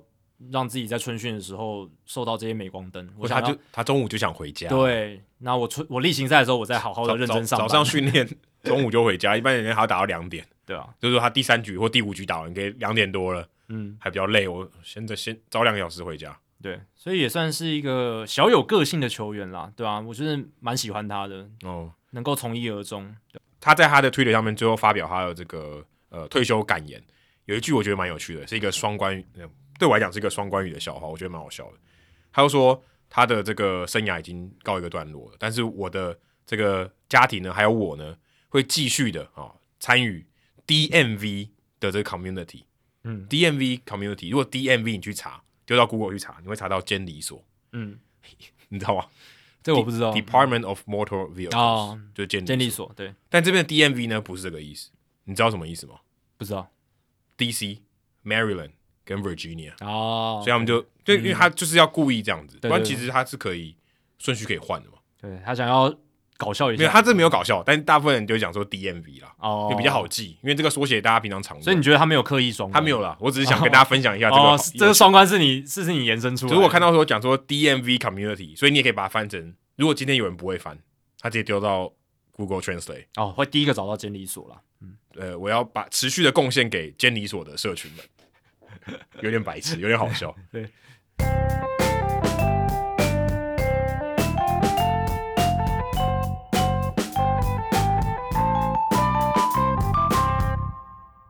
好，刚刚聊完了 Zimmerman，啊，我们来解答一下冷知识。嗯冷知识的问题是、哪一位从一而终的球员不是在当年选秀会被该队第一个选中的？嗯你的答案是 Derek Jeter， Derek Jeter。嗯，Derek Jeter 是在一九九二年第一轮第六顺位被选的，哦，所以是第一个吗？所以他啊，是所以对是他是第第一个个，啊对，就第一前个面嘛不可能就第一有两轮，对。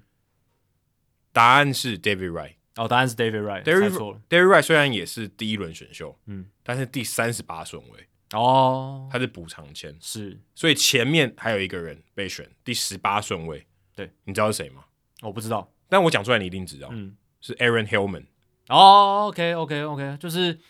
这个投手他其实就是没有投的很好啦，但就是至少还有留名。对名气，就是可能在新秀阶段名气很嗯大，但是真正打到大联盟的时候就没有变成顶尖没有的变选手，顶尖球员，对，但是他当年比 David Wright 还更早，呃，二十个顺位被大都会选走了，所以他不是当年大都会选的第一个球员，而是 David David Wright 第二个。对啊吧、所以你看 David Wright 他是补偿签才进来的、哦，他还不是第一轮正式的第一轮里面的球员，对啊，第三十八顺位，Joe Mauer 是二零零一年状元啊，嗯，所以他已经第一个，然后 Chipper Jones 也是状元，对，然后 Craig Biggio 是一九八七年第二十二顺位、g 嗯的第六，Posey 是二零零八年第五顺位，对，要跟大家说明一下，就是这个选秀呢，他们后来有这个补偿制度之后，就是一般一轮就是三十队，是三三十支签嘛。那后来有补偿签，他们就是会在第一轮跟第二轮中间，或第二轮或第三轮中间，把这个补偿的签塞进去，这样子，所以才会有什么第一轮第三十二、第三十六、第三十八顺位这样子，对吧、不知道所以现在一轮在干嘛 哦，你说哦，你说吴一何一轮何一伦，何一伦，我每次讲错人家的姓，何一伦，对对对。好，接下来进行本周的人物我来讲单元哦，回到了人物来讲单元了。经过了几周的好书来读之 后，对，但这个也是好书我要读啊，这是那个 Roy Hardy 的专辑里面提到的人啊。哦、OK OK，对，如果你有去买这本书的话，或是你有在其他地方看到 Roy Halladay 之前的报道的话，或许你会知道这个人。这个人他有一个很响亮的绰号叫做 Bus，就是巴士啊。我不知道我们叫 Bus，他可能很很很魁梧吧。嗯，那他的本名叫 Robert Campbell，哦，是丹佛地区的一个体育老师。那其实大部分都叫他 Pitching Guru，就是投球大师。嗯，哦，说是很很喜欢研究投球的一个什么高手，嗯哦，大师等级对这对样的对人。对，那他也是这个大联盟一些队伍的球探，哦，算兼职的啦。因为当时这个蓝鸟队签 Roy Halladay 的时候，哦，也有参考他的意见。那你在这本书里面会看到说，Roy Halladay 他在高一的时候，他除了在学校里面打球以外，他私底下也会去找 Campbell 去做训练，就接受他的指导，因为像是他的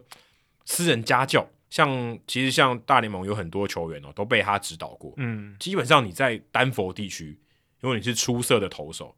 你很难没有去找他补习过。像是大家知道的这个 Goose Gossage，洋基队很有名的投手名人堂的 Jamie Moyer 也也被他调教过橡皮手， ，Brad Leach 也被他调教过。那嗯顶那级天我终结者，那天我不是在那个社团 po 了一张 Brad Leach 的公仔的照片，对对对然后旁边放 Roy Hard，有人就说：“诶，那跪在地上的不是 Roy Hard。”我说：“我也没说他是 Roy Hard。”我只是摆一个他的队友在旁边，但他们其实都是共同 share 的同一个恩师呢。 嗯而且，他们也都算是丹佛地区的人。他们以前好像也有就是在同一场比赛对战过，嗯，他们不是队友，但他们有对战过，所以他也算是有点渊源，而且都有待过费城，而且他们其实有同队过嘛，对啊对啊，其实是有重叠的。嗯在这本书里面，其实也有提到说，Ray Holiday 在大概十岁的时候，他爸爸就去找过 Campbell 说：“诶，我这个小孩子很有天分哦，可不可以指导一下？”他已经知道 Campbell 在当时很有名了。嗯，他说：“哎、太早了太早了，不行，你好好努力，我们有缘再相见啊。那你但是你记得啊，要多投一点速球。哈、反正我也不知道为什么他讲这一句，可能就叫你好好努力吧。嗯，后来他在高一的时候，他就去接受 Campbell 的指导，因为他那时候已经是队上的王牌投手，所以就一路训练到哦，他进到职业。那其实像高中的时候，Campbell 就教他投弹指曲球， knuckle curve，所以他的 knuckle curve 其实是跟 Campbell 学的。嗯那 Campbell 他其实厉害的地方，不是像我们现在讲的这些什么仪器的分析啊，那个时代没有嘛。对，还他早，嗯他从一九六零年代就在已经在指导球球员了，所以他是其实是用很老派的做法。在书里面你也会看到说，他其实就教人家说，哎、你的这个屁股右边的口袋转的时候对准捕手的这个就正面对准捕嗯手、就可以了。他就是用这种方式去教导他的投手，所以他并不是说很科学式的，但他就是有办法看穿你的投球机制哪里出了问题，可以做一些微调。所以当时像 Jimmy Moyer，他好像投了六年左右吧，生涯已经快被释出了。就去找他，请他改造他，就一改造再投了十九年， 嗯，可能原本他已经六年可能要被淘汰了，也许在苟延残喘一两年，没想到又再投了十九年。对啊，哦，所以 Campbell，我觉得这一点可能，如果我是 Campbell，我觉得这一点可能比我交出 Roy Hardy 我还觉得更骄傲。对啊，因为 Jamie Moyer 生涯前六年真的是投的蛮惨的，对防御率四点五六，整体的，对啊，在后来前是一就是他去找他是一九九一年的时候，对，那个时候他三十四胜五十四败，防御率四点五六，之后他投了十九个球季，两百三十五胜一百一十五败，防御率四点一九。对，而且你要你要想哦，这个是从一九九三年开始，他三十岁之后投球成绩，三十岁之后投十九年，对你没有听错，然后累积了两百三十五胜，我觉得这4.19我觉得这比他交出 Roy Hardy 我觉得更厉害。这是更强的。这个是你真的是改造了一个球员，这个其实就是 MVP 制造机强调的事情，你怎么改造一个球员，但他不是用 MVP 制造金那种做法，完全不是，就比较老派一他点就的，是 old school。但可能有一些精神也是对的嘛，就是改变一些你投球的机制之类的。对，但他可能就是用他的经验，对，跟用他的眼睛啊、对，用或者他可能观察到一些东西，可能嗯不管是你的什么肩膀的某一个环节啊，手指的某一个环节，手腕的某一个环节，他是这种做法的。哦所以 Bradley 就说他像是优达，或者是星际大战里面的尤达大师，他就是有办法很容易知道你的弱点在哪，我就调一个地方，哎，你就 OK 了。而且你看他调整的不只是像 Holiday 或者是像 Bradley 这种速球比较快的，你看像橡皮手这种软球派的 Mo Moyer，他也给他调到一个表现很好的状态。很很可怕，我觉得很夸张。但这会不会是幸存者偏误？他可能调了五百个投手，然后只有很少很少对好成功。我有查到一个数字，他在这个丹佛的这个棒球名人堂里面有他，他有他他当然有入选的 Campbell 先生当然有入选，记录他是一百一十五位大联盟投手被他指导过，哦，那样本数够大哦，哎、很多哎、一百一十五位他了不起接指导过一千个人，有十分之一上大联盟也蛮厉害的，是很强了， 这这已经很了不也起了蛮，其实蛮强对的，对对对，对，当然这也是有点幸存者偏误，对啊因为也要够厉害，才会找他嘛。对他就像补习班老师嘛，我只收高徒嘛。对啊，对对呃，你你如果够好，我再花时间教你；如果你不行，你不是那块料，我也不想教你。对，如果看一下说啊，你这个大联盟无望了，大概也不用来找他了。对而且你听起来好像他好像大师，很多人要拜他为师，嗯，他不收钱的，哦，所以他应该没办法指导非常多人。所以你有钱也不一定找哎、得到他。对，所以我刚才说 Roy 嗯 Hardy、他爸爸在他在 Hardy 小时候十岁的时候去拜师，人家不收哎、嗯，如果今天我说为了钱，OK OK，来来来，多一点对不对？对啊，多对多益啊，善。越越多越好。他没有，他分文不收，这够厉害了。做一个改造投手的人，然后这么有帮我，我们我当然看是是后生有帮助，但他完全一分一毫都不收。所以 Roy Hardy 也有一个小故事，就他很想报答他嘛，送他礼物，这不收钱，你收你礼物总可以吧？他后来加入到蓝鸟队小联盟的时候，他有拿到一笔钱啊， 嗯，签约总有签约金吧？对，他跟那个 Campbell 的这个这个老师母说，Campbell 先生在不在家？哦，不在，是不是？好，我要继续帮他装这个小耳朵，嗯，那他可以看我的比赛，我就回报他，就是用这种方式。他跟师母串通好说，呃，不是师母，呃，不是他跟师母有一腿啊， 就是说师母是个老师不在家，是不是？我去帮你装这个小耳朵，然后让他可以看比赛，我这样他就满意了嘛，对不对？哎，你也可以看我比赛，我就送你这个，这很好的礼物那蛮温馨的小举动啊。对啊，所以就这个还还蛮有趣的。不过他当然 Campbell 老先生也很老了，其实他已经过世，二零零八年就过世了。那当时 Roy Hardy 还去他的这个丧礼上面致辞，哦，是很感人的一幕，这样子，就是还蛮感人的啦。我觉得其实我虽然在台湾我们也看蛮多棒球的哦，可是我我我在我在做这一集人物来讲的这个功课的时候，我就想说，台湾有哪一个人像是这样子？因为你说他就是可能大科罗拉多州地区，知道他这个名号的人都会来拜师嘛，嗯，诶，来请教一下。虽然他不是某一个，他当然是大学的教练，他以前是高中的体育老师，可他并不是一个某一个球队，或者他开了一个 drive line，对不对？他开了任何一个机构去去去经营这个事业。可是很多人会去找他，然后他可能也真的教出了一些高徒。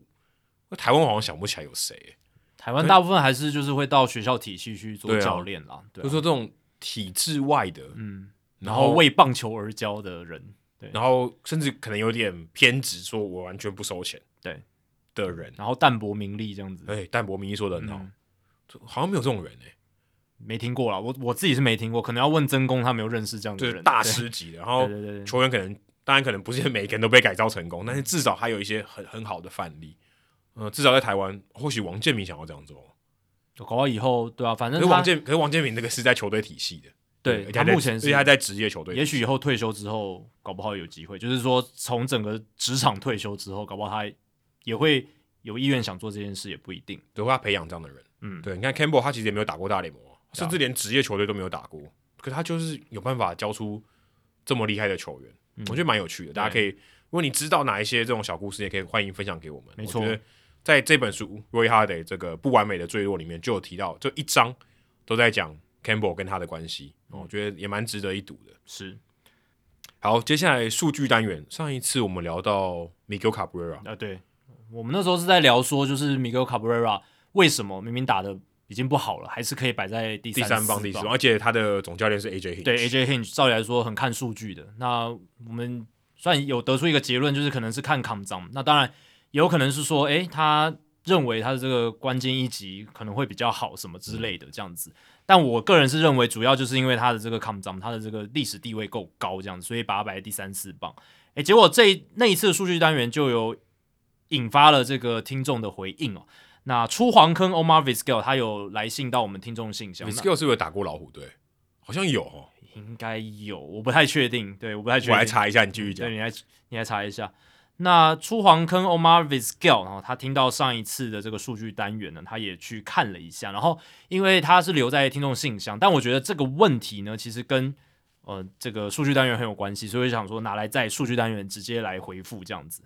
那他说：“两位主持人好，有关第两百五十六集提到 AJ Hinch 总教练，二零二一年仍将打击三位普通的 Miguel Cabrera 排在第三棒。稍微查了一下，发现 Miguel Cabrera 他二零二一年的得点圈打击率逼近三成，在当年老虎队固定先发名单中，似乎只稍稍输给了 Jamer Candelario。猜想是 Miguel Cabrera 应该是比一般球员更能面对大场面，就好比游戏实况野球当中的特殊能力呛死。一指得点圈有人时，他的得他的打击框会放大，等于是比较好打嘛。嗯，比较专注。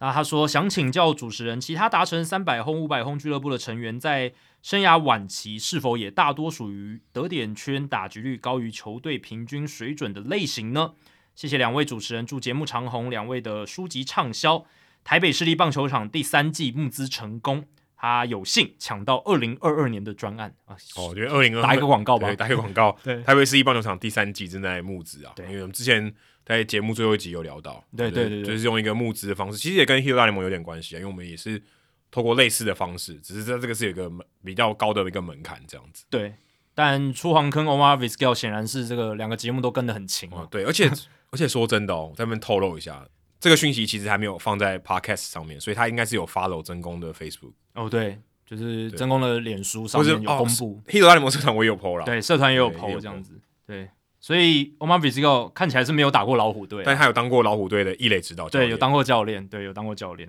哎、所以这样哦，这样也不能算是跟 Cabrera 比较近，因为 Cabrera 在守备的时候他不站在一垒，哦，对啊，上一垒的时候有。但在休息区一定会遇到嘛，对对不对？那他那这个问题呢，其实也很简单啦，就是说，其实这种大样本的数据分析，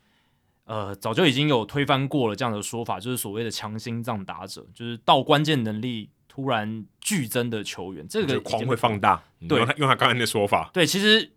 实况野球它虽然实况野球，但它毕竟是个游戏了。然后它这样子的概念，当然对于玩家来讲是个很有趣的一个事情。然后其实很多棒球迷还是觉得有这样的现象，但根据数据分析就是没有，就是。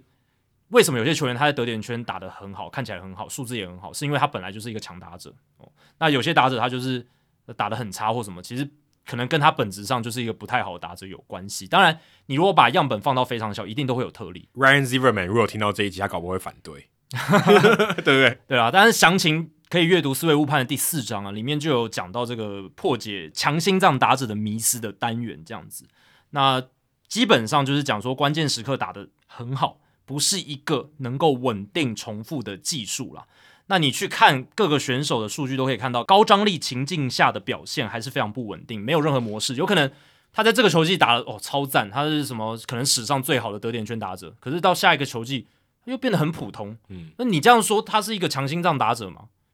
我觉得不行嘛，就会对认不对为有一些运气，对有一些运气在，或是就是有一些数据分布的问题嘛，嗯对就他对他对就是刚好那段时间安打都集中在那边、嗯这样子，所以总而言之，特别会在关键时刻发挥，不是一种能够被重复应用的 技术或是所谓的能力啦，它只会。它只是会搅乱我们对选手实力看法的这种打击数据的随机分布，所以没错，它可以是一个有趣的数据项目，我们可以讨论得点圈打击率，可以讨论它得点圈的数据是好或坏，但是绝对不能用来说我来评价他这个选手，就是哦，他特别会打得点圈打击率，所以呃，他特别会在得点圈打或者是高张力情境来打，所以我要特别买这个球员就是为了这种情境。你这样做的话，应该会蛮惨的。基本上，Miguel Cabrera，你去看他的数据哦，你看他在二零二一年在得点圈的打击数据，呃，其实呢，确实就像出黄坑 Omar Vizquel 讲的，打击率是接近三成、两成九七，可是你看他在得点圈的 OPS 点七零三，嗯，其实跟他整个赛季的 OPS 点七零一几乎差不嗯多，几乎一样。对，几乎是一样的，没有什么改变的，只好了百分之一而已。而且这样子的一个 OPS，你如果去跟全联盟在得点圈的 OPS 是其实少了百分之十二，哎，所以其实你跟全联盟比，他在得点圈的表现是比较差的，还真是差很说多。那还更不会打，呃，是对，其实是打不好的。对你如果要真正的要这样子讲的而话，且这个也要考量到投手在投手投手在那个情境下，对啊对不对啊他的压力哎、，没错，对啊。那其实你要看一个选手他在高张力情境表现有多好，其实有很多种看法嘛。就是说，所谓的高张力情境，当然也有一个算法，可是我们一般人常讲的，除了得点圈，还有什么？两出局的得点圈也算是一个张力比较高的一种情境嘛，或者是说，呃，late and close，就是比赛尾声，而且比分接近的时候， Ryan Zimmerman 表示，哎、这就是看看我看这个数据就可以啊 了。 我要发光发热的时候。 对，那在 Baseball Reference 上面其实也有这样子的分项数据。然后 Late and Close 的定义是七局或者是七局以后，然后打击的球队跟对手平手，或者只领先一分，或者是追平分在打击准备区的情况。总之就是分数很接近啊，然后比赛很尾尾声的时候。嗯，那在这些情境里面，其实去年 Miguel Cabrera 都打的没有很好、欸，他在两出局得点圈有人的时候是点六五五的 OPS，然后在 late and close 的情况之下，他的 OPS 是点六六八，其实都蛮糟糕的。呃嗯，完全不是要贬损 Miguel Cabrera 的意思，也不是说哦、他就高张力情形他就不会打，也不是这样，他就是应该说他就没有特别强，他已经是退化成这样子的打者，嗯所以数据呈现出来大概就是这个样子。应该说他也没有在他巅峰时期，假设他呃可能得点圈打击率是这样子，嗯，他就算衰退，他得点圈打击率还是维持在那样子，啊，对也没有对对到那样，也不是这样子，他就是跟着一起衰退了。，对对对。然后你看哦，你看他现在可能就是一个 OPS 点七零零左右的打者了，对不对？嗯那你说他要数据分布很极端的话，你说最高点可能也就是点八多、点九多就已经很高了。但他如果有赞助我们这个一千元的方案，他是 OPS 一零零零的打折，对， 他如果可以这样自己 说。可以啊，可以、他啊。如果赞助我们方案的话顺，便推广一 下嘛。如果 Miki 真的来赞助我们，那我们就就真的发了。哦但是他有跟我说过晚安，这可以啊，哦，OK 了，OK 了，已西经班牙文啊的。赢得你的心了，这样子。对对对对啊，我的意思只是说，当他的平均值在点七零零的时候，你那个震荡的幅度就不会，通常就是在点啊七的上下震荡了啦，对吧、啊不会不会差太大。而且 Baseball Reference 还有个数据就是高张力情境、中张力情境还有低张力情我境就，觉得他这个分的我很难理解，它就是用那个 leverage index 去算嘛，对就是张力的这个数据去算。那这个张力的数据就是依据棒球场上每个情况，它去算说它的张力值是多嗯少。那超过一就是比较高，超低于一就是比较低的张力。我觉得他以后应该用 WPA 来算哦。哦，就如果这个这个其实跟 WPA 是对有有关系相关的，我对说他对如果对用 WPA 的话，它这个数字可以更清楚。例如对说，它是可能 range 是 WPA 零点零一，对嗯不对？跟零点三之类的，零点三搞不好超重要，对不对？打个全垒打可能就就赢了。嗯，对啊，那个就看得更细了嘛，就是根据每个情境去看。那如果综合来看整个就是张力情境指数的话，其实 Miguel Cabrera 在去年他在高张力情境打的确实比他的平常成绩好，是点七八九，然后在低张力是点五五九。所以你从这个数据看，你会觉得说，诶，他在高张力情境其实打得不错，但是这就是看你怎么去定义所谓的高张力。嗯，对我刚刚讲的这个高张力情境，它是一个定义方式。那得点圈或者是 late and close，它也是一种定义方式嘛，嗯对吧、啊就看你怎么样去分野。但整体来看，其实它的数据就是普通，你比如米 i 卡布拉去年就是一个普通的打者，你只能这样就讲。联盟平均，联盟数字也平均告诉你是联盟平均，对但是你如果看 Miguel Cabrera 的生涯，他生涯的 OPS 其实是非常高的嘛，就是超过点九。然后你如果去看他在生涯的得点圈的打击率是三乘二九，然后 OPS 点九六四，你会觉得哇，他是一个超强的得点圈的打者，然后他的这个整体在得点圈的火力非常好。但这主要的关联性也是在于他本来就是一个整整个生涯就是一个就是超很强强，对，对，超强，对，超强的打者。那你不管去看他的这个两出局得点圈有人，或是 late and close，其实数据也都是很漂亮了。那如果你去看他在生涯的高张力情境跟低张力情境，其实就差不多了。他生涯整体你放大样本到整个生涯的话，Miguel Cabrera 生涯的高张力情境的 OPS 点九二九，低张力是点九零四，差距我觉得没有很大，不明显。对，其实就很强啊。其实基本上你这个数据样本够大的时候，它就会趋于到他生涯的一个平均值，就是数据有趣的现象。然后也是呃很多的棒球爱好者他去研究这些数据之后，他发现了一个现象，就是为什么他会讲没有关键能力表现最好的打者，就是当你样本数拉大的时候，他发现。这些数据最后都会回归到那个选手他当下那种实力的水准，这样子。对，所以毕竟这将近一万个打席耶，对啊，一万个打席，但他生涯一万零九百九十三个打席，然后生涯的 OPS 是点九二零，好可怕哦！超强的打者，他生涯的 OPS plus 一百四十五，一百四十五，哦，如果 Aaron Judge 打他这个年纪，我要维持一百四十五，恐怕非常我困觉难。得一定会掉到下面去，哦，对吧、因为 Miki 他的打击技巧，我觉得比 Aaron Judge 高非常多，他对而且他击球能力非常好，而且而且 Miki 超超早开始打，啊对，他跟 Soto 差不多吧？嗯，而且 Miki 他有那种 inside out 的打法，就是对对他会对刻意 inside out，所以对对对，有点像彭正明啦，所以他的打击率是特别其实好蛮其实蛮像，对，其实蛮其实像。蛮像。对啊，尤其到 生涯 Miki 其实 power 没有那么好的时候，又更像了，就有点像恰恰哥他也是生涯晚期 power 嗯没有那么对好，对吧、所以恰哥也是高打击率的打者，然后 Miki 其实也是四次的打击王嘛，然后生涯打击率三乘一零，其实 以一个超过一万打击的打者来说，生涯三乘一零的打击率这是十分夸张的一件事情，而且他今年呃如果顺利的开季，基本上三千安已经就在近在咫尺，只是他十三支安打，嗯对对吧、所以讲了这么多，其实只是想要讲，就是关键能力这关键能力呃关键时刻表现特别好这件事情呢，就是嘖终究还是应该是说数据上你可以在关键时刻打出好的成绩，可是你的能力不会在这个时候突然的暴增，或是突然的变得很低这样子。框框不会变大，对但是 Zimmerman 表告诉你，我很会打，再见全垒打。对他累积了十一支再见全垒打，这是他的成绩所在，对啊。好，以上就是第两百五十六集的全部内容。更正是两百五十七集。如果大家喜欢我们的节目的话，请千万记得不要推荐给你的朋友，因为这样做的话，你很快就会变成朋友里面最懂大联盟的那个人啦。你朋友没有听到《h i t 大联盟》，大联盟的知识就会越来越跟不上你。假如你有任何棒球相关的问题，我们的听众信箱随时欢迎来信。呃，你可以在节目叙述和我们的官网 hito mlb.com 上面找到。呃也许下一集我们就会来做一集听众信箱了，已经嗯如果差不多封两个月了。对，如果封管都没什么进度的话， 对啊，我们上一次的听众信箱已经有点久了，已经好像两个月了。所以最近大家比较少问题。对对对对对，那也大家也可以趁这段期间赶紧来多问一些。嗯嗯，还有别忘记到 Apple Podcast、Spotify 给我们五星评价和留言回馈，让我们能够做得更好，也让还没有听过 Hito 大联盟的朋友可以更快的认识我们。如果你写的不错的话，我们也会在节目开头中念出来分享给大家哦。今天节目就到这里，谢谢大家，拜拜。拜拜。